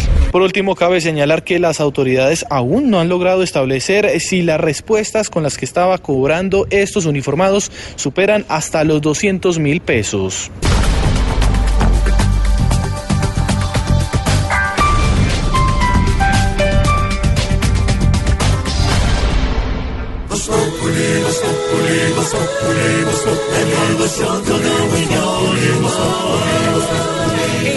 Radio. Los arroceros lanzan al mercado la marca Fede Arroz Gourmet. Ah, qué bueno. Es buena respuesta, ¿no? Además, después del problema que había con los arroceros, pues, Exactamente, pues. Una buena noticia. Una buena noticia. Pero quiere buenos precios, buenos productos. De arroz Sí, y aquí todo. está el vendedor de Voz Populi. Muy, pero muy buenas tardes, vengan todos. El resto aquí llegó del bueno, más conocido en el bajo mundo del comercio como el vendedor de ultratumba, porque cliente que agarra, cliente que ultratumba. Y oído pues lo que en la tarde de hoy vengo ofreciendo unos productos tan maravillosos, tan maravillosos, tan maravillosos, tan maravillosos, que uno los ve y ahí mismo se da cuenta de que son verdaderamente maravillosos. Y atención que a propósito del paro de taxista del día de hoy vengo ofreciendo los mejores protectores del sol para abrazo de los que usan los taxistas. Mira esta belleza, don Santiago, por aquí está el protector tipo Vargalleras. Todos quisieran meterle la mano. También está el protector tipo Alianza Política en elecciones para protegerle una buena quemada. No sé qué deben conocer el protector Claudia López. Es bueno, pero se acalora con mucha facilidad. Y por último, lleva el protector tipo Alejandro Ordóñez, ancho, estirado y con varios años de uso. Bueno, eso fue todo por hoy. Recuerde que lo que necesite. Aquí nos tomamos el humor en serio. Voz Populi, la caricatura de los hechos.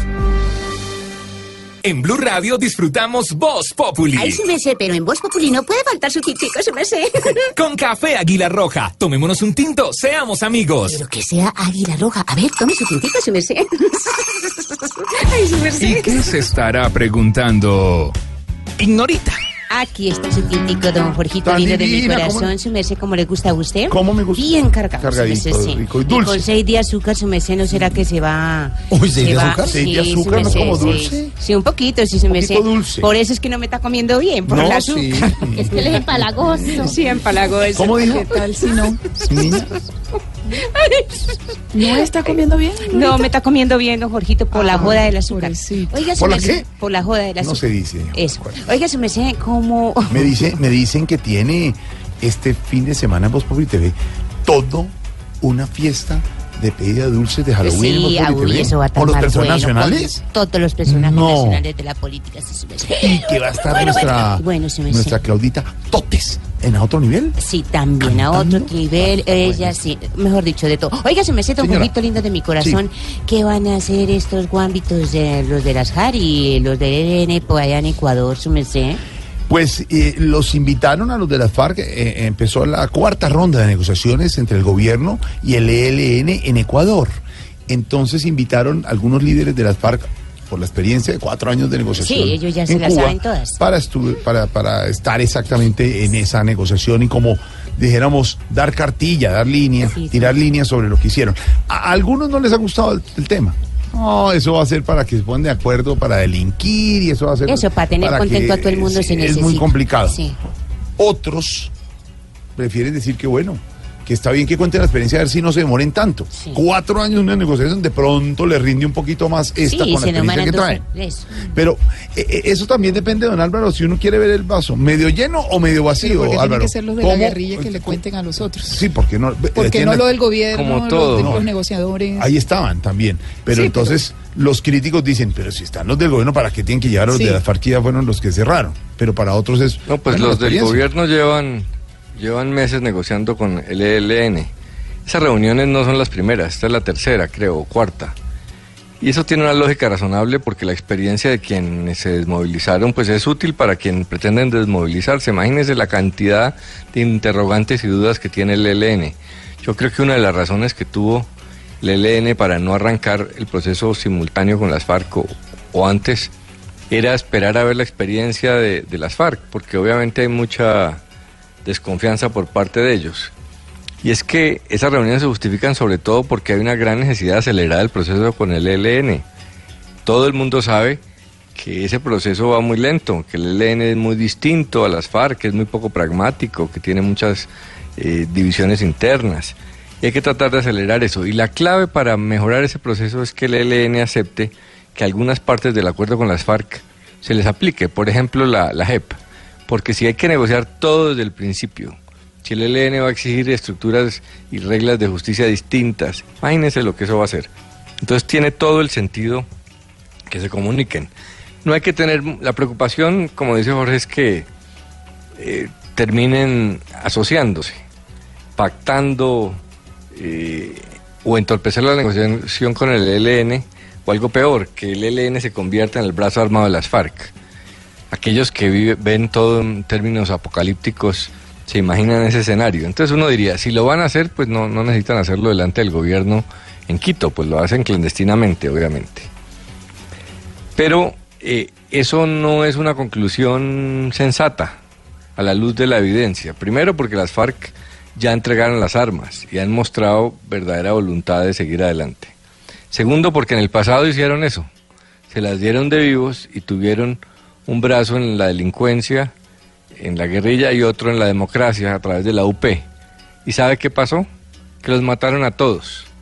Porque el día en que las FARC eh, se ha percibido como un actor violento, pues los otros actores violentos lo- los van a atacar. El propio ELN, las propias disidencias y los lo que se llaman paramilitares, ahora no sé cómo se llaman, pero pues siguen matando líderes sociales. Y lo otro, pero lo más importante es, si las FARC hiciera eso, tarde o temprano se sabría de alguna manera, alguna evidencia habría, y eso implicaría que perderían los beneficios. O sea que es que no es cierto que a las FARC se les entregó el país ni que la sacaron fácil. Las FARC tienen que ir allá a revelar verdad. Y cualquier cosa, cualquier delito que cometan hacia adelante, pues va a perder los beneficios y terminan en la cárcel 20 años. Entonces, eso son elucubraciones políticas, porque en Colombia se volvió una profesión desconfiar y armar unas grandes novelas sobre lo que va a hacer las FARC. Confianza Pero que hasta tiene ahora, asidero muchas veces, don Álvaro, pero ojalá... En la guerra, en la ojalá guerra, se- claro, en ojalá la sea guerra. buena cartilla la que dan No, los de las FARC. pero no tiene asidero por esto, Jorge. En la guerra así era, pero desde, desde que hay un acuerdo se han cumplido a cabalidad los acuerdos y las FARC están cumpliendo, entregaron sus armas, entonces pues no hay razón para, para darnos las de, de grandes conspiradores. Bueno, pues ahí está. Vaso medio lleno, vaso medio vacío. Lo cierto es que comenzó la nueva ronda de negociaciones del gobierno con el ELN y las FARC presentes ahí. Pues con tanta coca que hay ahora, yo veo muy difícil que se destrabe esa negociación. Hmm, Sí, aquí está la dedicatoria de Voz Populi.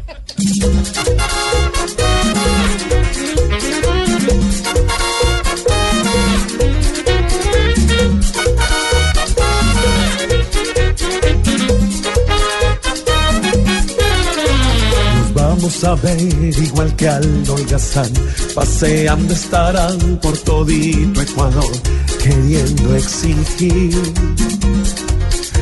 Porque con las FARC los helenos se ven cobijados por ogros que para negociar la tienen clara con artimañas y se hacen sentir.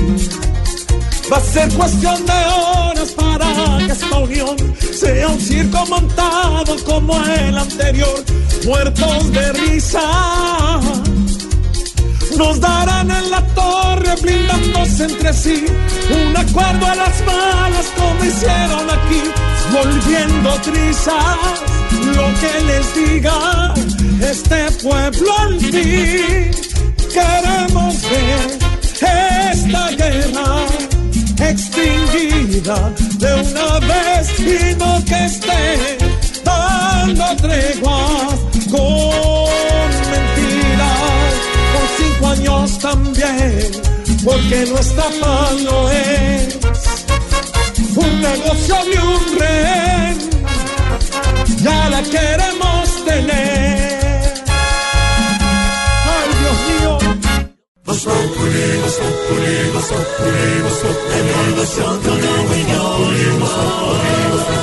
En Blue Radio.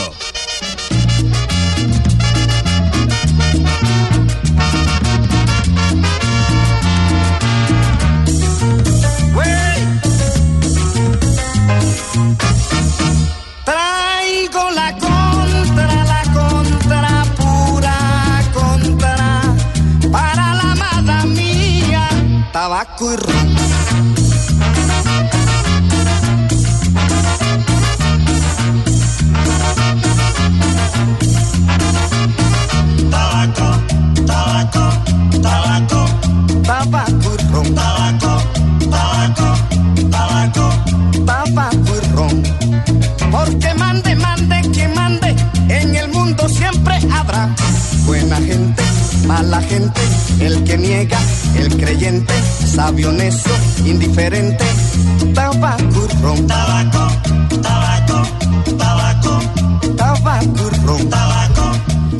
Ron de Rodolfo Aicardi, que hoy pues eh, cumple 10 años de habernos dejado, pero nos dejó muy buena música.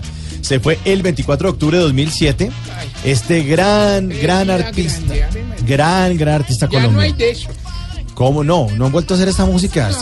La que llamaron en, Chucu- eh, en Medellín el Chucuchucu. El sonido país. Si el sonido paisa, el famosísimo Chucuchucu, pues se hace parte de toda la mm, colombianidad, se puede decir así. Rodolfo Icardi, eh, hoy hablando de la grandeza, y la gente nos está eh, contando a través de las redes sociales con el numeral Voz Populi. Para usted, ¿qué es grandeza? Para mí es oír esta canción Tabaco y Ron de Rodolfo Icardi. Pues le cuento que la gente muy activa en nuestro chat o en nuestro Twitter mejor. Julián Gómez nos dice, grandeza es llenar el estadio en estas cuatro fechas y no regresar a la B. Vamos a América de Cali. Ah, esa fuerza que le están Pues haciendo a la mechita, sí. Ay, sí, pero todo, yo creo que fuerza, todos, fuerza, todos le hacemos fuerza a la América de Cali. Jason Fontecha, grandeza es aquellos periodistas que con claridad, objetividad y mucha responsabilidad son entregados a su trabajo. Lady Gracias, Sí, gracias. señor, Sobre así como nosotros. Sí. Lady Perea, grandeza es lo que tienen los maestros de Colombia que trabajan con las uñas y no reciben el pago justo. Y finalmente, Fernando Muñoz Gómez nos dice, para mí grandeza es aceptar con humildad los errores y aprender de ellos. Rodolfo Icardi. Los hispanos. Quita esa mala gana, compadre, que te va a matar esa amargura, esa amargura, esa amargura.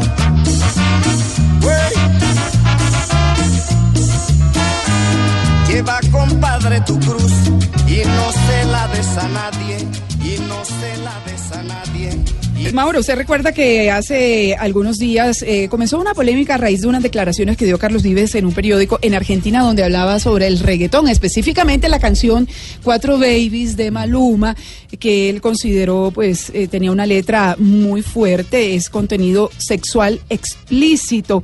Eh, para un caballero es difícil aceptar, dijo textualmente Carlos Vives. A raíz de eso, pues empezó, a pesar de que Carlos Vives pues, grabó, ha grabado con Maluma y ha hecho reggaetón y todos bueno, son amigos. pero él hablaba específicamente de ese tipo de letras y que no compartía algunas letras de algunos reggaetones. Bueno, ahí empezó la polémica y continuó con eh, Jorge Oñate. Ah, sí, lo vi en una entrevista. Que, Que- decía que, sí, señor. Si lo invitaban a dar una. ¿Qué? ¿Cómo era? Si lo invitaban a grabar reggaetón o a Sí. cantar reggaetón. Una trompada. Sí, le pegaba a quien le hiciera esa propuesta. Escuchemos específicamente lo que dijo. Si un reggaetonero me, me- me llama a mí para cantar vallenato con reggaetón, le pego en la frente de tropa y lo privo. Que es que ya yo no necesito reggaetonero. Porque yo estoy conocido Ahí donde sea está, de habla hispana contundente, como, como es siempre Jorge Oñate, y hay que decirlo. pero bravo, ¿no? Sí, bravo, porque además él dijo, yo fui el primer cantante de música vallenata que ha existido, y es verdad, él fue el primero ¿Ah, que grabó como cantante, porque antes el acordeonero era el mismo que cantaba, y él fue el primer cantante, digamos, intérprete de música vallenata. Pero bueno, a raíz de eso le sacaron un reggaetón. ¿Cómo? Escuchemos, sí señora, declaración. me, me- me llama a mí para cantar vallenato con reggaetón, le pego en la frente de tropa y lo privo. De tropa y lo privo, lo privo, lo privo, lo privo, lo privo, privo, privo, privo. Pego en la frente de tropa y lo privo. Lo privo. Lo privo. Bueno. ¿Qué tal esa? Ahí está, ese fue el reggaetón, no pero le caldo, cuento. no quiere bueno, caldo, sí. El episodio más reciente de esto es lo que le ha respondido hace unas horas en una presentación el cantante Poncho Zuleta, acompañado de Iván Villazón, y donde se burlan de estas declaraciones de Jorge Oñate. Y mire lo que pasa. Escuchemos lo que pasó en Tarima hace unas horas. Saúl. Eso, porque concha.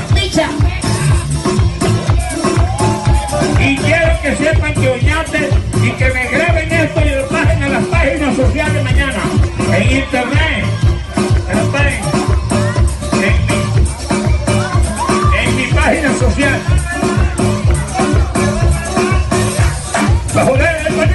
Bonito marco, donde yo era constante, me lo hizo preguntarte.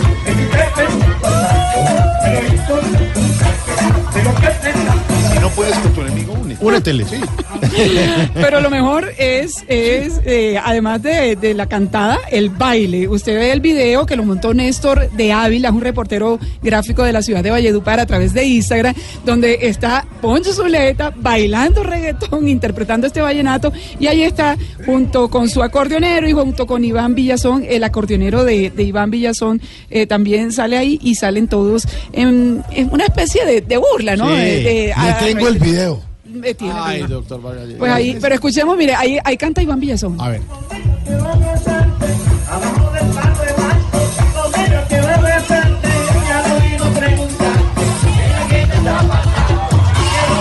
Pues ahí está. Y ellos dicen, aquí lo importante es interpretar música, se puede gozar cualquier Claro, tipo de música, ya sea reggaetón, vallenato, lo que sea, y no hay ningún inconveniente. Pues hasta ahí va este tema del vallenato y el reggaetón. Todo con las declaraciones de... Hermano, estamos... Ay. Maestro. Así es. Uy, pero que es ese solo de gallo. ¿Ah? Llegamos. Un solo de gallo. ¿Sí? Es un solo de gallo. Oiga, Es un solo de gallo. Oiga, Solo de óigalo, gallo. óigalo. Repítame ese solo de gallo.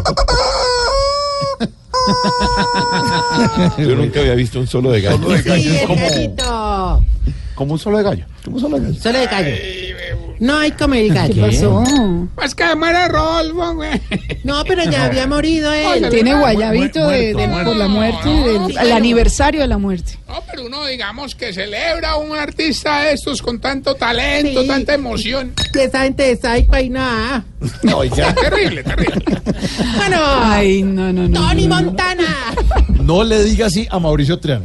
Tony Montana, es que estuvo en Nueva York. No, pero sí le parece a Tony Montana. Sí, se entonces digámosle. ¿Quién es Tony, Montana? Tony Recordémosle a los Montana es de la oyentes. película Scarface. ¿Y, y quién es Ah, Mauricio? la cicatriz. ¿Y quién es Mauricio Triana? No Mauricio Triana es oyentes. Optimus. Digámosle a los oyentes. Es Optimus. ¿Quién es Optimus? El que se partió la patica en un partido de ¿Quién es que Optimus maneja la Price? consola? El que maneja Maneja la, la, la consola. la consola, exactamente. Para Realmente nuestros es- oyentes estamos en una mesa en forma de herradura, en un gran sí. Ay, auditorio Jorge, en sí, eh. Blue Radio. Y Auditorio con sillas para invitados. No, no, no le mienta al país, hermano. Una mesita, cuatro sillas rimas y ahí nos vamos a Exactamente. Y un solo micrófono. toca levantarnos y Detrás del vidrio están nuestros controles master, que Es está Lionel, el gordo Andrés Mauricio, y Mauricio flaco. Y atrás nuestros productores, que son el señor Diego Garrita Garra, el señor Andrés y y, la, Rin señora, Tintín. y la señora Diana. Andrés Ritintín. Ya, ya le explicamos. No puede haber un hueso por ahí. ¿no? Peligro. Es un Es una cosa, mejor Ay, dicho, no, tengo dos amigos que son Así le dicen Ritintín. Kinder. Corre, corre. Y él- bueno, en fin. No Eh, to- eh, listo, Tony. Una No hable música. mal de él, por favor. Oh, uy, ¿esto qué? Ah. Oh, por favor, mal auxilio, poné atención.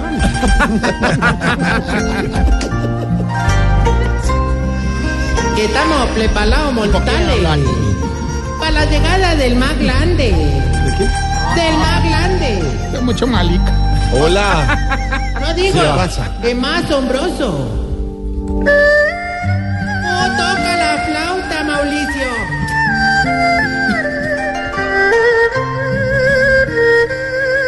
¿Cómo toca bien flauta, Mauricio? Me llaman. No, el- eso claro, no, eso claro. El Zedong de los sobaquicanosos. El Bruce Lee de los nalguicultidos. en el Alpa, el gran Andrés. El Dalai Lama. A ver, siga. El. Dalai Lama de los huevicolgados. Lionel Messi. El Chin y el Chan de los viejitos. El Chitunduña de la mujer Rintintín. Toca la otra flauta. Con ustedes. Tal no más selfie, doña Claudia. Bravo.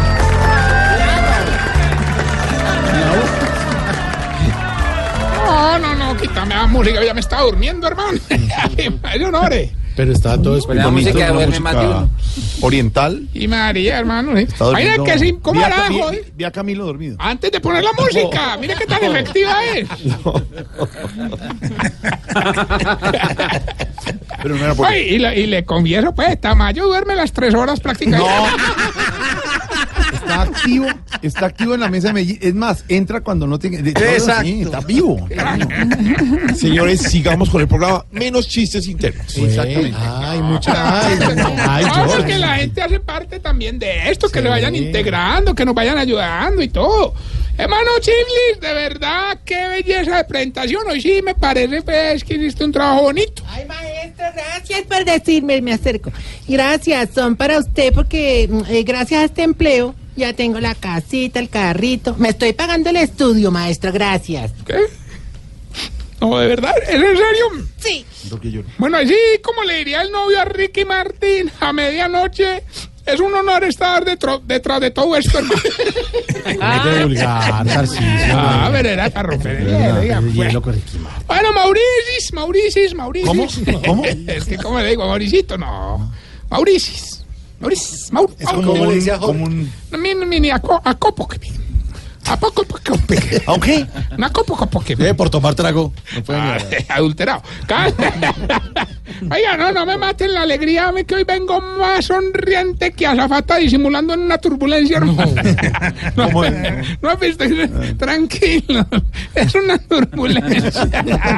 A, a las zapatas Ah, no, no. auxiliares les da también sustico. claro. Yo, yo aprietan allá asterisco. eh. A ver, hermano, qué cosa. Bueno, ¿y por qué viene tan sonriente tan Hombre? Mauro, es que así como el Chiblamica, gracias a mí y a la campaña presidencial, muchos de los viejitos están consiguiendo casita. Ah, qué bueno. Qué Sí, bueno, lo sí, felicito hombre, por gracias, eso. hombre. Gracias, gracias. Ahí estamos haciendo el esfuerzo de acomodar a cada viejito, hombre. Hoy nomás me fui con don Esmeril y don Cacaroncio. ¿Don qué? ¿Esmeril? es, muy a- es que es muy áspero. a ver, una casita sencillita con sala, alcoba, comedor y baño. Entonces ellos ahí muy queridos me esperaron en la alcoba mientras yo fui a revisar la casa. ¿Y qué tal está? Hombre, muy bien repartidita, hombre. La sala estaba atrás. Después seguía uno ahí, la alcoba estaba en el centro. Aquí a un ladito el baño. ¿Y dónde está el comedor? Encima de don Esmeril. No. Ah.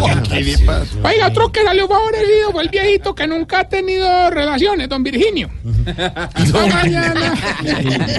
es que es muy feo. Esta mañana le entregamos la casita solamente con un detallito y es que se la dimos en obra negra. y no se disgustó mucho. Ah, no, no, eso no fue sino poner el internet para que empezara a revocar, hermano. Eso impresionante. Otra cosa que tuvimos muy en cuenta es que para la comodidad de todos Cada, co- cada casa es acorde al tamaño de cada viejito. ¿Ah, sí? Ay. Esa es la medida. Entonces, por ejemplo, don Gordanilo se le dio una mansión con una sala de 90 por 90. Gordanilo. Una alcoba de 50 por ¿El 50. Gordanilo familiar de quién es? Y un patio inmenso, hermano. De briseñoño. Patio inmenso, man. ahora hablaron. Se le- me toca repetir. Se le- a, a don Gordanilo se le dio una mansión con una sala de 90 por 90, una alcoba de 50 por 50 y un patio inmenso que tiene una casita de 2 por 2 con una colchonetica. La casita del perro. No, no, la de don Enananías y doña Pequinés. ¿Cómo es de cruel, Tarcisio? Oiga, pero la, la mejor casa de todas es la de don Richie, hermano. El viejito incontinente, que de cariño le decimos don Richichi. Oiga, eso tiene de todo, hermano. Eso tiene su zona de acondicionamiento, que es pues allá el gimnasio, zona verde, un jardín divino y zona húmeda. Sí, la, la piscina. No, no, la cama de don Richichi. Que mantiene husmeando. No, hombre. Oiga, más bien, Cochino. pasemos a la sección Sí, que le va a ayudar a identificar si usted... Se está poniendo viejo, cuéntese las arrugas y no se haga el pendejo. Si cuando juega ping-pong se, casa- se cansa más recogiendo la bolita que jugando. Se está poniendo viejo, cuéntese las arrugas y no se haga el pendejo. Si cuando llama a alguien y le contestan, dice, eh, se me olvidó para qué te llamaba. hombre". Se está poniendo viejo, cuéntese las arrugas y no se haga el pendejo. Si al ratico vuelve y llama y dice, ve, ya me acordé. Se está poniendo viejo, cuéntese las arrugas y no se haga el pendejo. si aprovecha el break de las seis para dormir un ratico. Se está poniendo viejo, cuéntese las arrugas y no se haga el pendejo. Por ahí. Si cuando trota se ve más lento que caminando. Se está poniendo viejo, cuéntese las arrugas y no se haga el pendejo. Si con un día que haga ejercicio tiene para quejarse toda la semana, doña Claudia. Se está poniendo viejo, cuéntese las arrugas y no se haga el pendejo. Si cuando pasa el carro de la basura se queda en la ventanita viendo que sí recojan la suya. Se está poniendo viejo, cuéntese las arrugas y no se haga el pendejo. Si le ayuda a vender a un güey a la señora. Se está poniendo viejo, cuéntese las arrugas y no se haga el pendejo. Si cuando ve el final de un reality se le aguan los ojos más que a la señora. Se está poniendo viejo, cuéntese las arrugas y no se haga el pendejo. Y si cuando se está poniendo un pantalón da tres brinquitos para que le entre la barriga. Se está poniendo viejo, cuéntese las arrugas y no se haga el pendejo. Bueno, mientras le damos tiempo al bombero bajando por el tubo.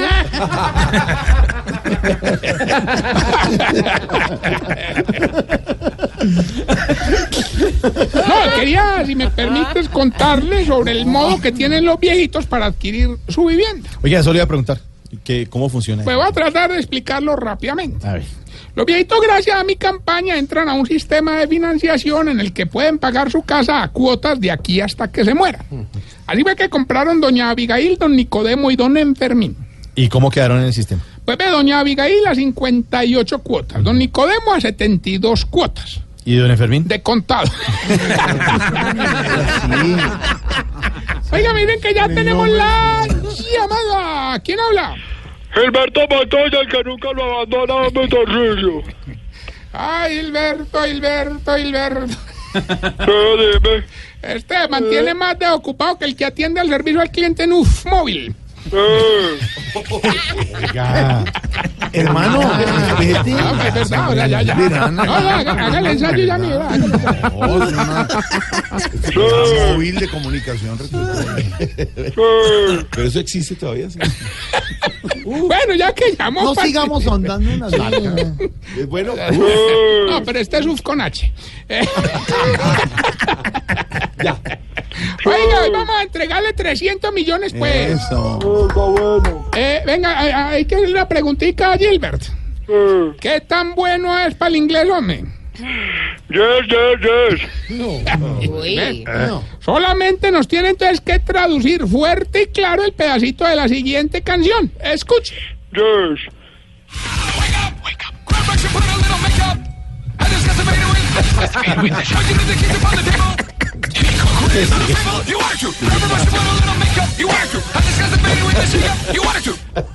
Don Gilbert. Ya casi la tengo, ¿me la puedes repetir? Apunta.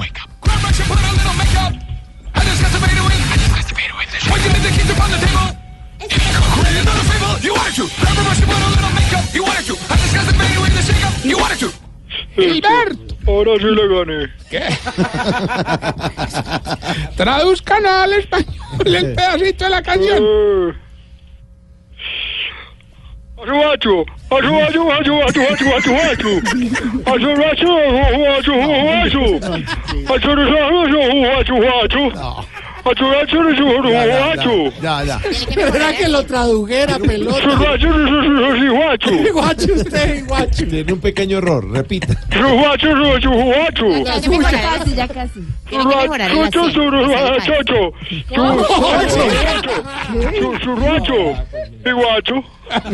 Negrita, ¿qué tal el inglés de Eh, muy bien, me identifico con él, pero tiene que mejorar un poco eh, eh, el, el acento porque todavía se le escucha paisa. Iguacho. Sí, eh, muy bien. Iguacho, iguacho.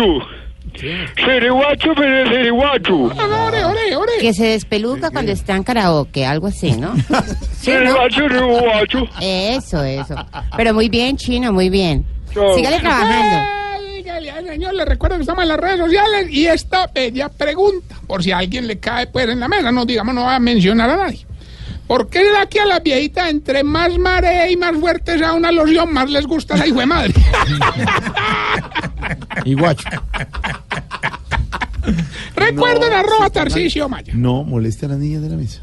Ellas- Y guacho. No sé. Son chistes internos. llegando tarde a casa. Y cuando llegas tarde en la casa, todo es Voz Populi. Es momento para nuestra sección. Por algo será. Y hablemos hoy de Venezuela, don Álvaro Forero, porque cuatro de los cinco candidatos opositores que lograron ganar en las elecciones regionales en Venezuela el domingo le juraron lealtad a la Asamblea Nacional Constituyente impuesta por Maduro. Es decir, suena como rota esa oposición, desboronada esa oposición, don Álvaro. Hace pocas semanas veíamos a la oposición y a la ciudadanía en Venezuela con la iniciativa política, tenía contra la pared al presidente Maduro y todo parecía cerca del fin, que por fin iban a lograr quitarle la legitimidad completa al gobierno Maduro y que sin ella iba a caer. Sin embargo, Maduro, fiel a la tradición chavista, se recuperó y se recuperó al punto que hoy tiene la oposición en una situación deplorable. Lo hizo básicamente con dos iniciativas muy hábiles. La de la constituyente, que en principio parecía una locura y generó que el mundo entero se le viniera encima, pero le devolvió la iniciativa política, generó toda una dinámica nueva y le dio control. Ya sin legitimidad porque Maduro se acostumbró a gobernar sin ella. Ya no le importa ni la internacional ni la interna, simplemente el uso puro y duro del poder, esa forma nueva de democracia eh, dictatorial. Y ahora con las elecciones locales, habiéndole dado semejante derrota a la oposición, los tiene en una situación muy difícil porque cuatro de los eh, gobernadores que ganaron pertenecen a un sector de la oposición que al aceptar, por decirlo menos, la posición del gobierno de que se posicionan ante la constituyente y acepten su, su legitimidad, pues logró dividir la oposición. En el fondo lo que se está jugando es quién va a ser el candidato presidencial de la oposición el próximo año. Y ahí vienen todas las pujas. Ese sector que decidió no confrontarse con Maduro y aceptar la posición ante la Asamblea Constituyente es la de Ramos Jalup, que fue presidente de la Asamblea, es un político tradicional y quiere por esa vía llamémosle moderada, imponerse para las elecciones presidenciales. Por su parte, Enrique Capriles obviamente encuentra inaceptable esa situación y se está partiendo la mesa de unidad democrática. Entonces, pues llegará un momento donde se recompongan las fuerzas de la oposición, pero una oposición que siempre fue débil, que siempre eh, careció de liderazgos, ahora está desconcertada, sin la iniciativa política y en una situación muy delicada. Esperemos que recapaciten, pero pues no se ve por dónde, porque no hay unos liderazgos claros que, que unan ni que parezcan muy eh, capaces de entender la dificilísima situación venezolana. La verdad es que no hay estrategia fácil. Y, si- y si don Alvarito lo dice, por, algo será. Tanta bulla, tanto dardo y vemos a la oposición siguiendo al bufón. Se salió Maduro con la suya y metió a su rincón, hoy a su nación. Esos mismos que antes gritaban fuera el dictador, ya le dan amor. Si la pela sigue en Venezuela, por algo será, por algo será, por algo será. Si un susurro le aplauden al burro, por algo será. Dentro. Estás en el trancón. Y en el trancón, todo es. Voz Populi. En Blue Radio. Y dentro de ocho días ya es 31 de octubre. ¿De qué nos vamos a disfrazar? Sí, se van a disfrazar. de Fiona. ¿De Fiona? Y tú eres Te gusta mi- fiar mucho. ¿Cómo que se llama? El ogro. De Fiona. No jueguen. Me fui a dos libras de No jueguen con eso. Bueno, ¿le da miedo? Estoy buscando a mi Shrek. Ay, bueno. Yo, yo, yo. No, ¿qué tal? Que tengo el burro. Doña Aurora, si le da miedo, aquí le tengo a Sorterita. Para que la- Para que la Gracias. acompañe. ¿Sorterita se disfraza? No, señor.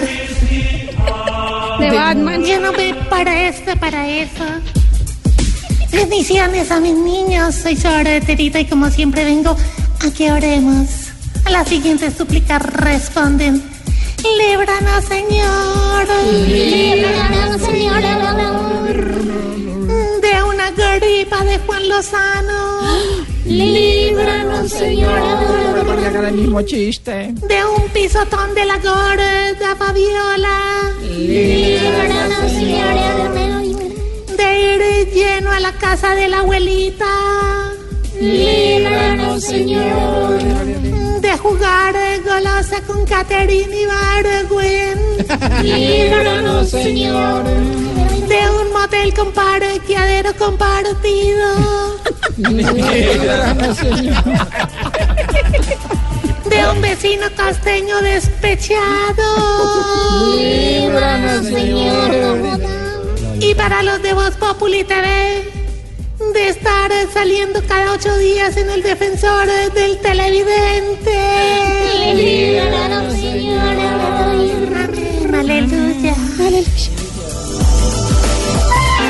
Que vas llegando tarde a casa. Y cuando llegas tarde en la casa, todo es Voz Populi. Jorge Alfredo Vargas es Voz Populi. Comentario, don Felipe Zuleta, a esta hora en Voz Populi. El informe de la DEA no deja de preocupar, don Felipe. E- Esto podría concluir, como dicen algunos, en una narcotización de las relaciones entre el gobierno colombiano y el norteamericano. Estaba bravo hoy el ministro de Defensa respondiendo esto, ¿no? Pues, eh, Jorge Alfredo, la verdad el informe de la DEA sobre el tema del narcotráfico es realmente, a mí me parece realmente grave. El gobierno, en cabeza del doctor Rafael Pardo, ha dicho que no, que esas son las mismas cifras, que eso no es nada nuevo, e inclusive ha sugerido pues que es un informe de esos de rutina que en octubre hacen las entidades del eh, gobierno americano porque están a puertas de aprobar el presupuesto anual. Es como un informe de labores, dice el gobierno. Pero me temo, Jorge Alfredo, que con estas cifras podríamos llegar nuevamente a que se narcoticen las relaciones entre el gobierno colombiano y el gobierno de los Estados Unidos. Es que, mire, la cifra es alarmante. El 92% de la cocaína que se decomisa en Estados Unidos, que se alcanza a decomisar, es de origen colombiano. Es decir, que tenemos nuevamente invadido al territorio norteamericano de cocaína.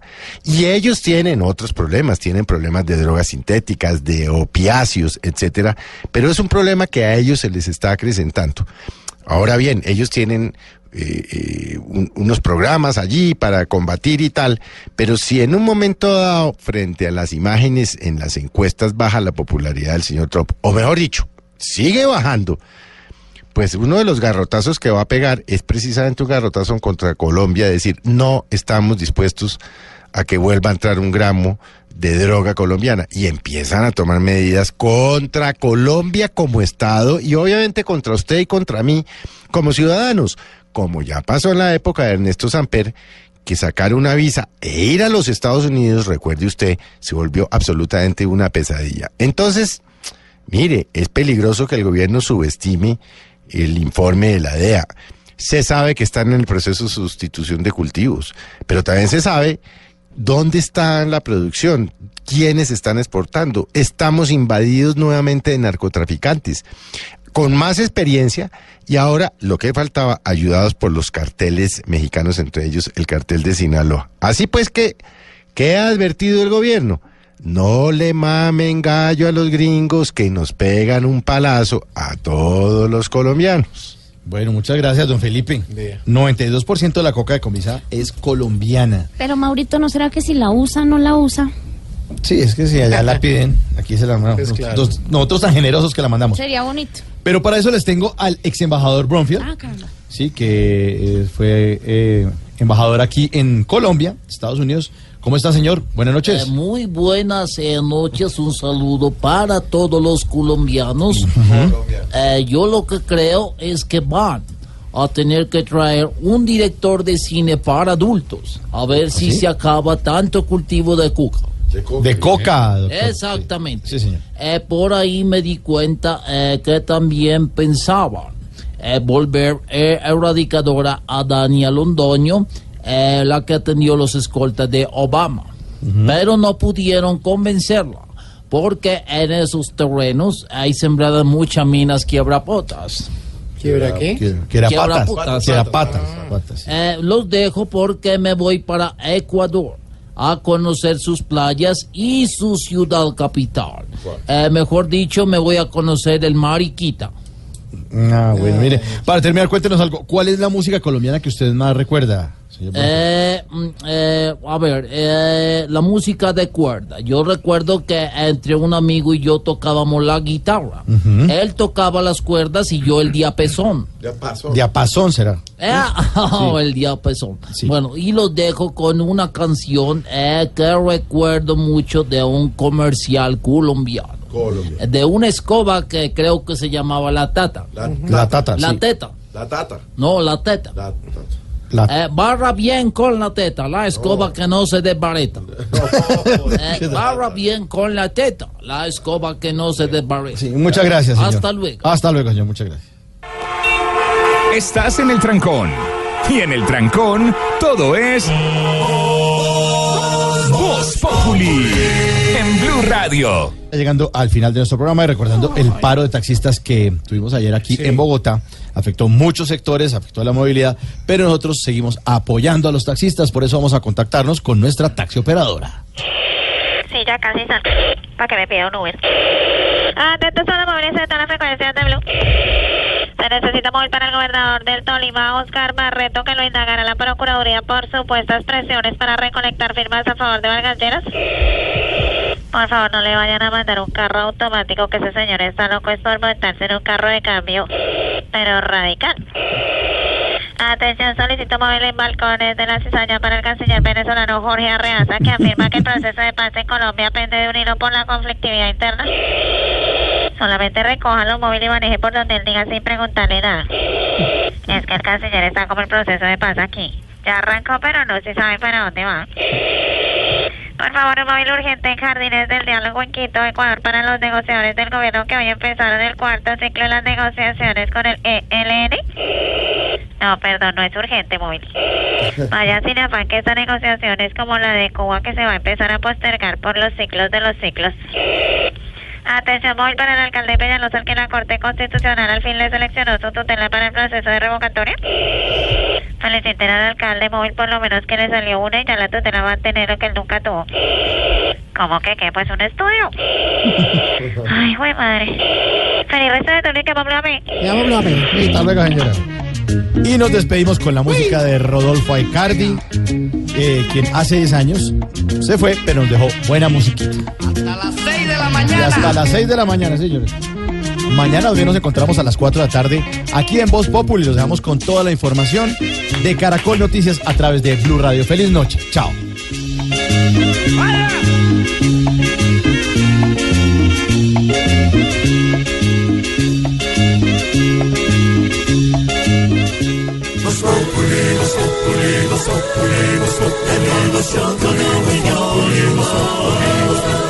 En Blue Radio.